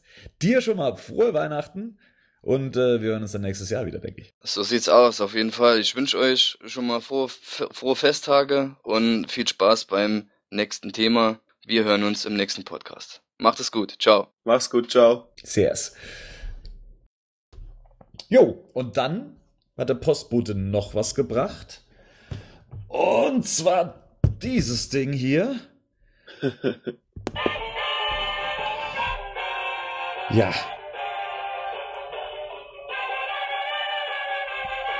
So bescheuert. es ist herrlich. Also das hier ist die Limited Edition zur 60er Jahre Serie von Batman, der TV-Serie mit Adam West und Burt Ward. Und äh, das Ding war nach, glaube ich, drei Tagen bei Amazon ausverkauft. Ähm, ich war einer der Glücklichen, die dieses Set äh, bekommen haben. Ich beschreibe es mal ganz kurz, äh, wie er hier schon gerade eben gehört hat, lässt sich an der Seite das Batman-Jingle abspielen. Das machen wir doch gleich nochmal, oder? Weil es gar so geil ist.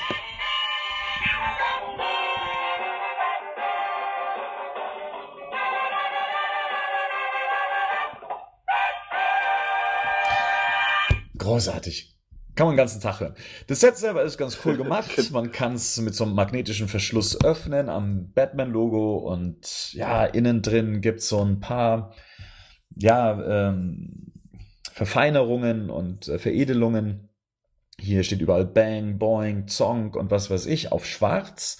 Und innen drin befinden sich dann eben diese Sammlerstücke in Anführungszeichen, wie das Modell des Batmobils oder 44 Sammlerkarten aus den 60er Jahren, einem äh, Adam West Scrapbook, in dem ein paar Bilder zu sehen sind von ihm und in denen er ein bisschen was dazu schreibt, ähm, wie der Bertussi entstanden ist und so weiter. Also es ist- sind mehr Bilder als Text, aber in einem Hardcover. Das muss man dem Ding mal zugute halten. Und dann kein Hardcover ist dann dieses kleine Heftchen, in dem die einzelnen Folgenbeschreibungen aufgeführt sind auf Deutsch ähm, und einem Begrüßungswort von Adam West.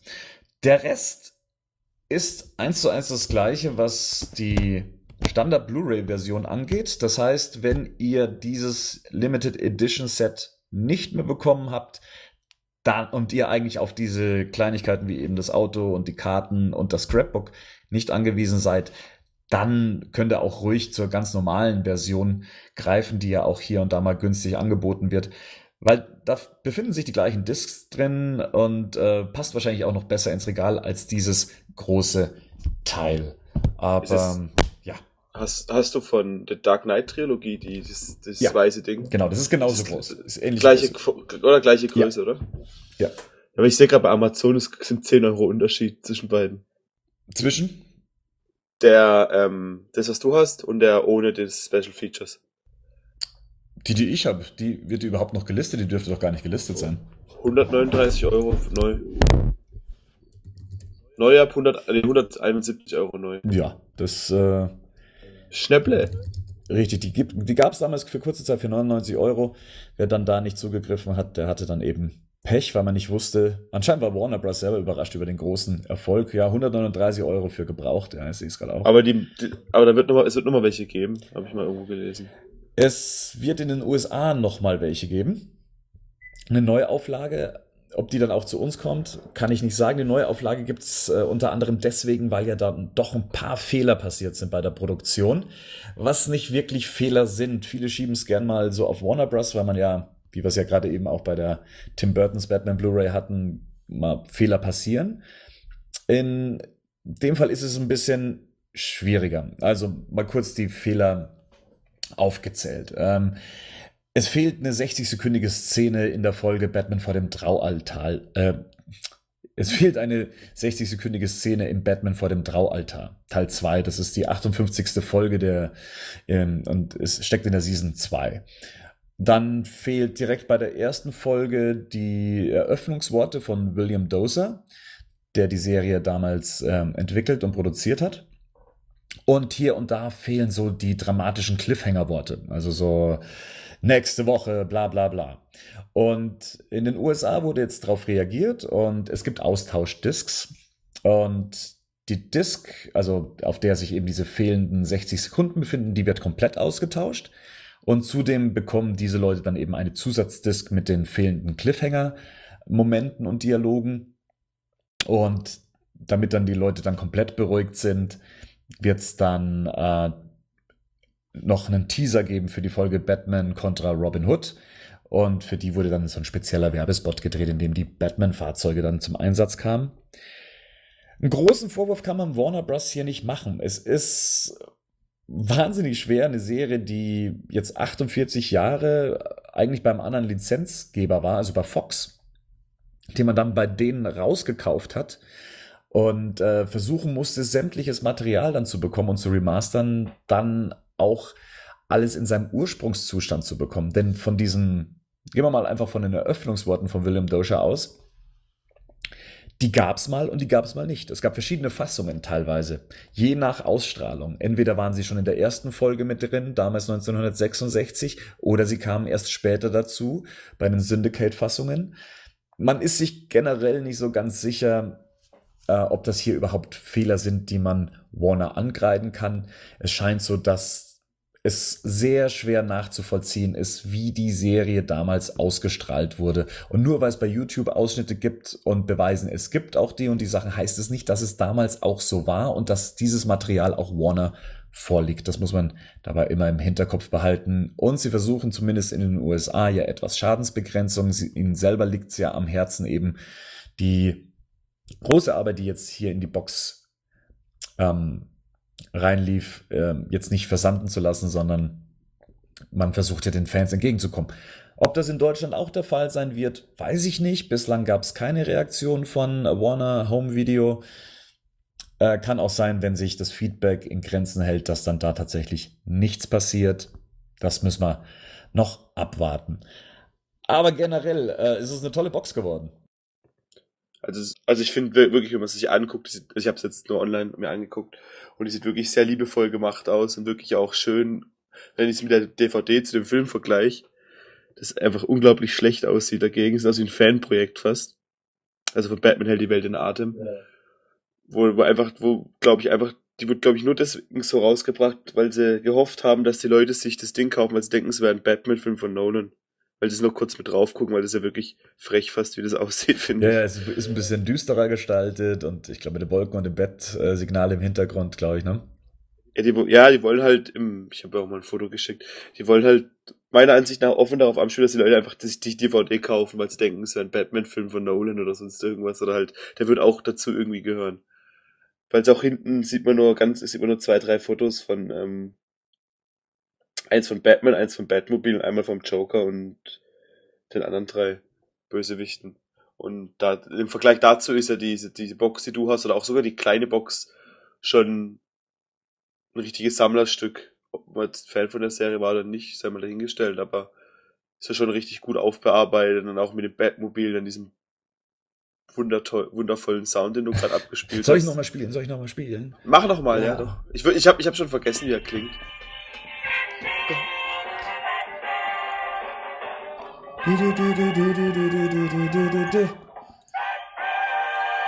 Fehlt noch die, die Jackie mit ihrer Ukulele. Richtig. Dann wäre es perfekt. Die hätte uns Ja, das super einspielen können. Ähm, nee, das Set ist, ist ganz cool. Ähm, wie gesagt, ob es jetzt diese Limited Edition braucht, mei, muss ich, muss jeder für sich selber entscheiden. Ich denke, es hätte auch die normale Edition auch gereicht. Äh, Also von dem her, wer es nicht bekommen hat, der kann auch gerne zu der anderen greifen. Da ist nicht viel kaputt, wenn es einem nur um die reine Serie gibt. Ähm, ich habe ein paar Folgen angeguckt, ähm, hauptsächlich von der ersten Staffel. Und es ist ein herrlicher Schwachsinn. Also ich habe ja damals die Serie 1989 gesehen, als sie auf Sat 1 kam. Und ich war damals zehn Jahre alt. Ähm, ich wollte diese Serie unbedingt ernst nehmen. Und das, das schafft die Serie tatsächlich, beide Zielgruppen zu bedienen. Ich denke als Kind, dass man sie ernst nimmt und sich dann immer zu erklären, ah ja, deswegen ist das so und deswegen ist das so dumm und deswegen ist das so dumm, ja, weil das so und so ist. Oder man hat es überhaupt nicht wahrgenommen. Und als Erwachsener fühlt man sich einfach durch diese Art von, ich nenne es jetzt mal Parodie auf Batman, äh, herrlich unterhalten. Es ist schon witzig. Ich habe mir den Film ja angeguckt. Gerade heute nochmal, damit ich mich besser darauf vorbereitet habe auf das Ganze. Und es ist schon witzig, wie, die- wie die an diesem super Schurkenversteck sind. Und dann hat jeder von den Superschurken seinen eigenen Schrank, wo dann auch schon irgendwie, keine Ahnung, äh, Riddler, Riddles oder dann der Joker hat dann verschiedene Sachen drin stehen und die Catwoman hat einen Sender, der aussieht wie eine Katze, wo es dann Morsen mit kann und so. Das ist schon witzig gemacht eigentlich. Ja, es ist absolut abgedreht. Also die, die Qualität, vielleicht dazu auch noch, die ist, die lässt die Serie tatsächlich nicht wie eine Serie aus den 60ern aussehen. Also wenn man das so vergleicht, dann ist das für damalige Verhältnisse schon alles sehr bunt und, und recht modern gewesen. Klar erkennt man die 60er hier und da an, an bestimmten Aufnahmen, aber äh, es ist, ich weiß nicht, also ich bin von dem Set wirklich begeistert und ich habe mir die, glaube ich, ersten zehn Folgen jetzt mal angeguckt und äh, die Musik ist super, der, der Humor äh, funktioniert immer noch, selbst in der, in der deutschen Synchronfassung, die ähm, sowieso meiner Meinung nach großartig ist. Es ist, ähm, ja, ich, ich bin noch nicht zu diesen berühmten Cameos gekommen, wenn dann die, wenn sie die Wand hochklettern und dann geht mal das Fenster auf. Ich glaube, das kommt erst ab der zweiten Staffel. Das ist Bruce Lee, oder? Äh, ne, Bruce, Bruce Lee taucht als Green Hornet auf. Ja, meine ich ja. Ist es nicht das? Nee, äh, es ist normalerweise so, dass sie die Wand hochklettern und dann geht immer mal das Fenster auf und jemand beschwert sich, wer da die Wand hochklettert und dann auf einmal äh, kommt da ein berühmter Star aus der damaligen Zeit aus dem Fenster und ja, grüßt den dunklen Ritter von Gotham City. All, allgemein sind ja unglaublich viele Gaststars in der Serie zu sehen aus der damaligen Zeit. Ja, Also, die den meisten Leuten heute nichts mehr sagen würden, auch mir teilweise nicht. Aber es gibt ja echt richtig, ich meine, die haben ja auch, auch wenn, wenn man sich den Film anguckt, da beschweren sich heute die Leute, wie viele Charaktere in dem Film mit sind. Ich meine, da machen einfach alle Schurken einfach mal mit. Ja, und hat auch jeder, und denen war es ja auch völlig egal. Da hat auch gerade zum Thema von vorhin, ich meine ja auch, dass ähm, gerade Catwoman auch mehrmals die Hautfarben wechselt oder auch allgemein bis auf den Joker und der Pinguin wird, glaube ich, jeder der Gegner von mehreren Schauspielern gespielt. So, Also Catwoman wird, ich sehe es gerade, von dreien gespielt. Der Riddler von zwei. Mr. Freeze von drei. Ich wusste nicht mehr, dass Mr. Freeze mitmacht, wenn ich ehrlich bin. Und auch, die haben ja alles, die haben Egghead dabei. Es gibt wirklich jeden Gegner eigentlich, den man, den man sich, den man sich wünscht. Also ich, bin echt glücklich mit dem Ding und äh, es macht komischerweise sehr viel Spaß, weil ich die Serie noch vor ein paar Jahren eigentlich so gar nicht leiden konnte. Ich habe sie als Kind gemocht. Es war mein erster Kontakt mit Batman, damals mit Batman hält die Welt in Atem, als es im ZDF lief. Ich habe die Serie damals geguckt, als es äh, im Zuge von Tim Burtons Batman auf Sat 1 kam. Aber dann mit der Zeit habe ich die Serie immer mehr gehasst und das ähm, lag mitunter daran, dass die Serie so stark Batman geprägt hat, dass Batman aus diesem Sumpf gar nicht mehr rauskam. Also in der öffentlichen Wahrnehmung war Batman immer dieser ne ne ne ne ne ne ne ne ne. Dieses Zitat kam ständig und es hat sich, glaube ich, erst seit den Dark Knight Filmen so ein bisschen geändert, dass man, dass das nicht so die erste Assoziation äh, ist, die man mit Batman hat. Und ja, das wird auch gut in den, in den Specials dann auch erwähnt. Da gibt es so ein Roundtable mit Kevin Smith und äh, Adam West und noch einigen anderen. Und da wird auch gesagt, dass die Serie jetzt erst, dass es der richtige Zeitpunkt war, die Serie zu bringen, weil davor hätte sie Batman mehr geschadet, als dass sie, dass sie ihm nützt. Und ja, inzwischen mit genug Abstand kann ich sagen, die, das ist eine ganz großartige Zeit gewesen. Ich meine, die haben auch echt alles an Gadgets da eingebaut und an, an, an, an Sachen. Ich meine, also von dem her, auch wie geil das ist, wenn jedes Mal da diese, diese, diese, diese äh, diesen Stab, äh, diesen Stab, diese Feuerwehrrutsche da. Die Bedpoles. Bedpoles, genau, runterrutschen und unten an den Anzügen dastehen. Das ist so geil. Dass sie wirklich jedes, ich meine, die haben einen Helikopter, der in einem Helikopterhangar versteckt wird, wo so ein Robin anruft, dass sie den Helikopter rausschieben. Ja, das Bedbone natürlich auch. Das, oder das Motorrad, das einfach in einem Gebüsch ganz schlecht versteckt ist. Und sie dann zu zweit da drin sitzen und dann kann man es abkoppeln und Robin kann dann alleine fahren damit. Ja. Und Cesar Romero, der sein Schnurrbart nicht abrasieren wollte, dass er einfach übergeschminkt wurde. Der war damals mein großes Vorbild. Ich hatte nämlich damals als Kind immer Angst, dass ich einen Bart bekomme. Und ähm, naja, ich dachte, das wäre dann die Möglichkeit. Ähm, ich, ich, ich, damals war mir nicht klar, dass man Bärte rasieren kann. Weil ich dachte, einen Bart hat man oder hat man nicht. Und ähm, dachte dann, ah, dann wäre das die Möglichkeit, mir ähm, mein Bart zu überpinseln mit Hautfarbe, keine Ahnung. Naja, was man halt eben so als kleines Kind so denkt. Ich finde auch, dass durch, also ich habe, wie gesagt, ich weiß nicht, ob bei der Blu-ray ähnlich wie bei der ähm, bei der Collection gearbeitet wurde, aber dadurch, dass das Bild aufgearbeitet wurde, das durch die Farben, das wirkt richtig wie so ein fast wie ein Comic schon. Ich finde, die sind jetzt wirklich alle knallbunt und dadurch, dass das Bild noch so klar ist, sieht wirklich abgefahren aus. Also mir, mir hat's wirklich gut gefallen. Ja, die Qualität ist wirklich großartig. Die Farben kommen super rüber und tatsächlich wurde dann damals schon vom Style her versucht, so ein Comic nachzuahmen, obwohl die Comics damals gar nicht so aussahen, das muss man auch dazu sagen. Ja. Aber man hat diese, diese schrägen ähm, Bildwinkel genutzt und dann natürlich die Comic-Einblendungen, dieses Pow, Pam und so weiter. Das hat diesen Comic-Effekt noch mehr gestützt und gleichzeitig auch die Action verbessert, denn wenn man genauer hinsieht, dann treffen sich die Fäuste der Menschen dann doch nicht äh, immer richtig. Generell sieht man durch die Blu-ray-Version mehr, als man sehen möchte. Das muss man auch sagen. Äh, wenn Batman mal sich irgendwo hochhangelt, dann hängt er natürlich noch zusätzlich an einem Sicherungsseil, was dann zu erkennen ist. Wenn irgendwas aus Gummi ist, dann ist es auch noch sehr schneller als Gummi zu identifizieren, als es schon vorher der Fall war. Ähm, aber das schadet der gesamten Serie nicht. Das gehört irgendwie zu diesem Style mit dazu. Auch, also ich habe, wie gesagt, den Film heute geguckt und auch wie da noch mit Tod von Sachen umgegangen wird. Ich meine, der eine fliegt halt aus dem Fenster und wird dann von explodierenden Tintenfischen einfach mal getötet. So ein, oder Batman und Robin sind ja da am Anfang diese berühmte Szene mit dem Highspray. Ja. Und dann werden sie ja doch später, gehen sie nochmal zu dieser Boje hin und tun sich dann, wenn dann mit so einem Elektromagneten ganz schlecht an diese Boje dran gefesselt. Und dann schießt ja der Pinguin mit Torpedos auf sie. Und das Geile ist dann, dass dann halt, dann denkst du halt, sie sterben quasi, weil der letzte Torpedo trifft sie. Und dann sagt halt Batman dann, dass sich ein Pinguin davor geschmissen hat und deshalb haben sie überlebt. Und es ist so absurd, dass es wirklich wieder witzig ist. war es ein Pinguin oder war es ein Hai? War ein Pinguin. Ein Pinguin, natürlich. Das war ein Pinguin, der sich davor geschmissen hat. der Suicide Penguin. Es ist so bescheuert, dass es echt wieder witzig ist. Und dann so auch Batman, ja, Robin. Es ist was sehr ehrenvoll, dass sich dieser Pinguin für uns geopfert hat. Damit wir weiter operieren können. Und irgendwie so ein Bullshit sagt er dann. Und, dann, und Robin immer mit seinen, mit seinen hautengen Unterhosen und seinen rasierten Beinen, wie er daneben dran steht. Oder auch, auch immer witzig sind auch, und das aus der Serie erinnere ich noch die Witze, äh, die, die vom äh, Riddler, die Rätsel die überhaupt keinen Sinn machen. Nein, überhaupt nicht. Aber Robin was weiß ist, immer die Antwort. Was ist gelb und hockt auf einer, mit einer, auf einer Pistole, auf einem, mit einer Pistole auf einen Baum? Oder ein Kolibri mit einer Pistole.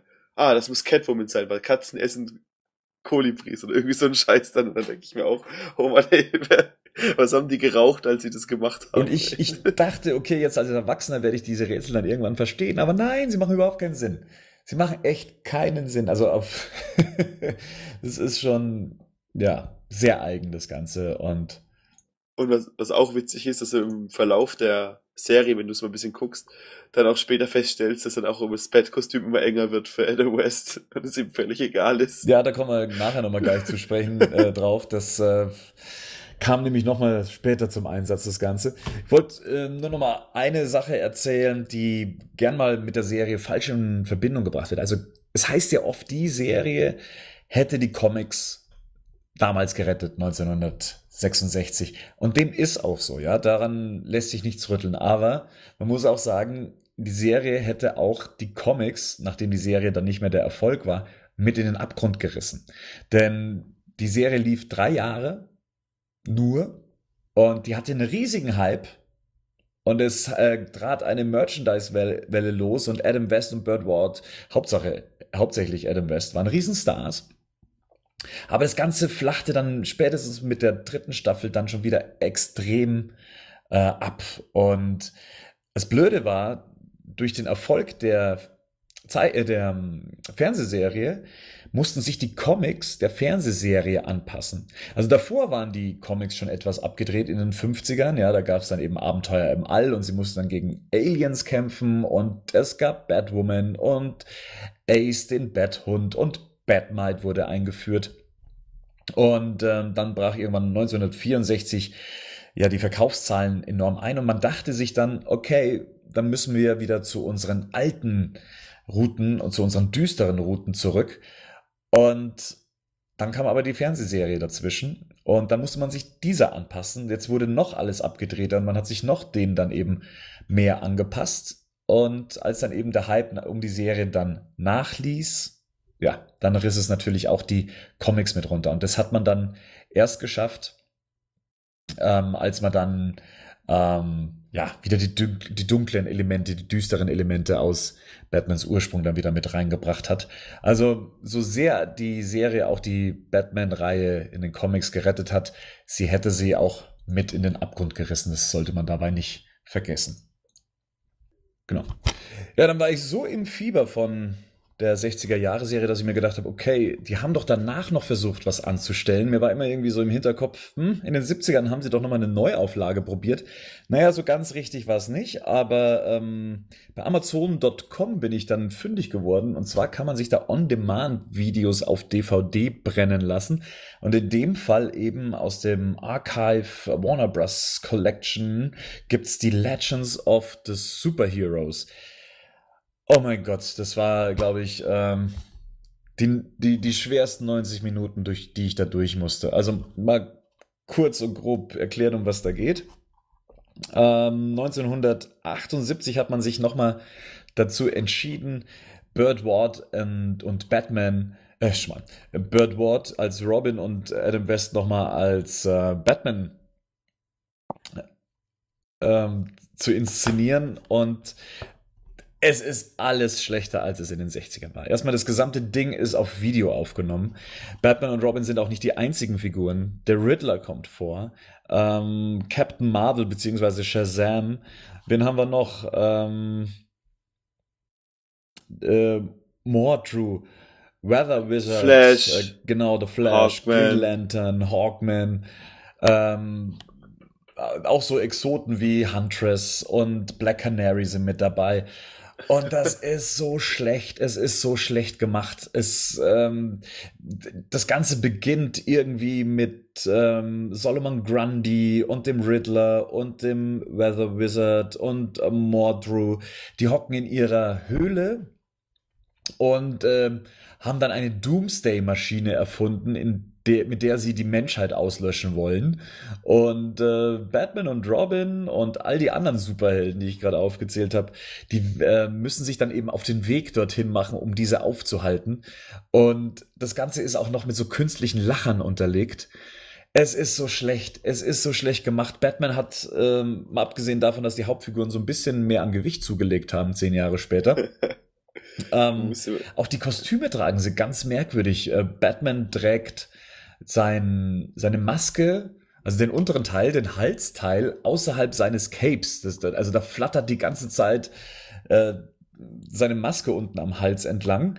Bird Ward, ja, da merkt man schon, in welche Gewichtsklasse er sich dann äh, in die nächsten Jahre dann bewegen wird. Und es, es war alles, es war eigentlich alles schlecht. Hawkman ist äh, ein Bodybuilder, der nicht zum Schauspielern geboren wurde. ähm, Solomon Grundy ist auch irgendwie nur ein Trottel. Es ist, es ist schrecklich. Also, das waren schon mal die ersten quälenden 45 Minuten, durch die man dann da durch muss, bis sie dann natürlich diese Doomsday-Maschine im letzten Moment deaktivieren. Es ist alles schlecht. Also, wer wirklich auf Trash steht, hm, da kann man noch eher die, die Batman 60er Jahre Serie dagegen als guten Trash bezeichnen, während das hier wirklich der letzte Rotz ist. Und die zweiten äh, 45 Minuten ist ein Roast, also eine von einem Host geführte äh, Show, in der die Leute auf Menschen aus ihrer Vergangenheit treffen. So trifft zum Beispiel Hawkman auf seine Mutter ähm, und ähm, Oh es klingt schon so dumm. es ist, es, nee, also, das, wie gesagt, 90 Minuten meines Lebens, die ich gerne zurück hätte, waren das. Ich hab, ich hab dir gerade ein Bild geschickt, da guckt schon Adam West so richtig verbittert. So, so richtig so, auch mein, was habe ich nur falsch gemacht in meinem Leben? Oh ja, er sagt ja auch in dem, ähm, in dem Bonusmaterial, dass er sich, ja, oft für falsche Sachen entschieden hat und manches anders hätte machen können. Ehrlich gesagt, hier hätte er wirklich komplett rausbleiben sollen. Ansonsten steht er ja wirklich für die Rolle vollends ein. Er ist Batman, er fühlt sich auch immer noch als der wahre Batman. Aber hier mit diesem Legends of the Superheroes hat er sich tatsächlich keinen Gefallen getan und man kann froh sein, dass das, glaube ich, auch damals kein Mensch gesehen hat. Ich werde, ich habe das auch noch nie gesehen, aber ich finde auch, dass die Kostüme sich echt schlecht entwickeln. Gerade das Batman-Kostüm sieht richtig, sieht noch bescheuerter aus. Und der Riddler, der sieht aus, der, dann wird überall, vor allem das Fett noch dem Gürtel zusammengedrückt. Das ist echt nicht so vorteilhaft. Ja, und seine alles. Ballerinaschüchchen, die er anhat. Ja, ich sehe es gerade. Und diese, diese schlechten schwarzen Handschuhe und ach, es hat, es hat nichts mehr von diesem Charme von der 60er-Jahre-Serie.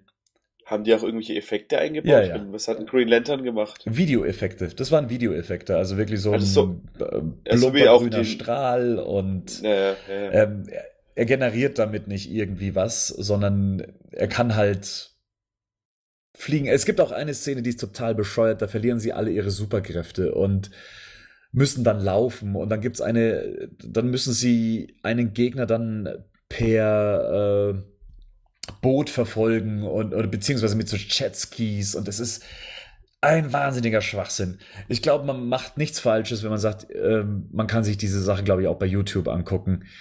Es ist anstrengend. Es ist einfach nur anstrengend. Das fand ich auch witzig, weil bei dem Film, der Batman hält die Welt in Atem.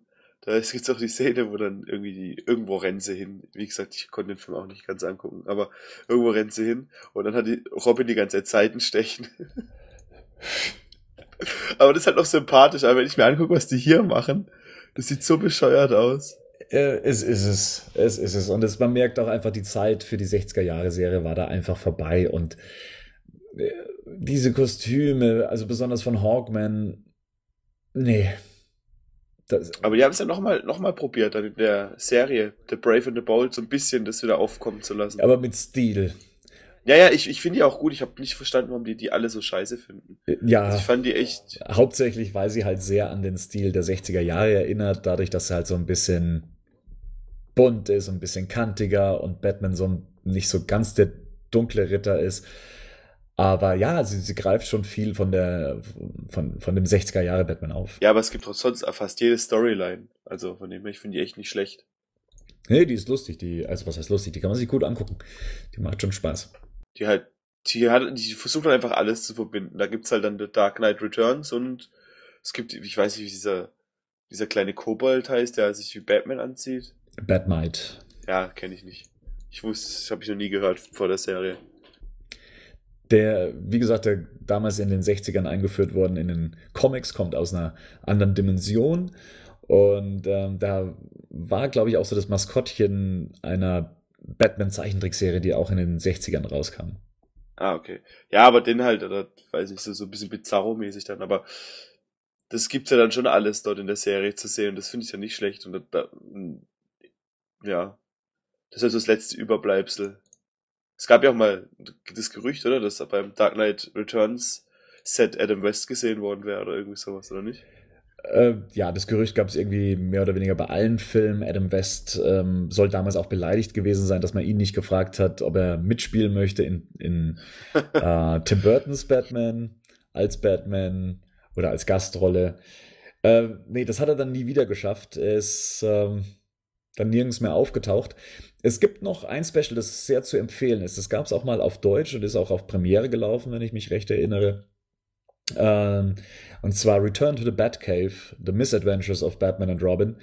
Ähm, da versuchen sie das Ganze noch mal ein bisschen aufzuarbeiten in einer Art Spielfilmform, immer mit Rückblenden in die 60er Jahre, in der eben andere Schauspieler Adam West und Burt Ward äh, porträtieren und was dann damals alles so am Set abgegangen ist, dass, ähm, dass äh, Adam West immer die ganze Aufmerksamkeit auf sich gezogen hat und er der Einzige war, der einen Stuntman hatte, während Burt Ward keinen Stuntman hatte.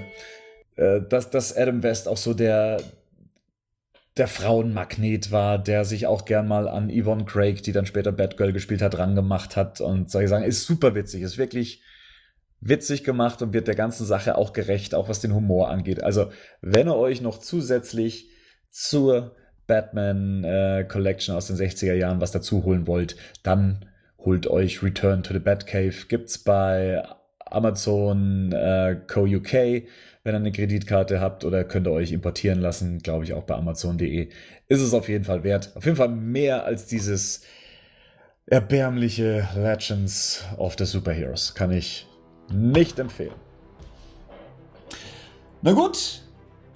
Ich glaube, das war's dann auch mal wieder für die mittlerweile sechste Ausgabe. Wir gehen jetzt mal so in eine kleine Winterpause.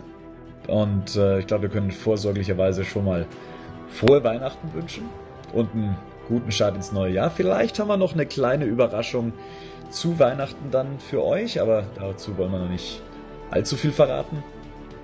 Rico und dir wünsche ich auch frohe Weihnachten, einen guten Rutsch. Ja, auch frohe Weihnachten und guten Rutsch. Und auch an euch. Man hört sich ja bestimmt nochmal vorher, denke ich mal. Schauen wir mal. Von dem her, bis denn. Ciao. Bis dann. Tschüss.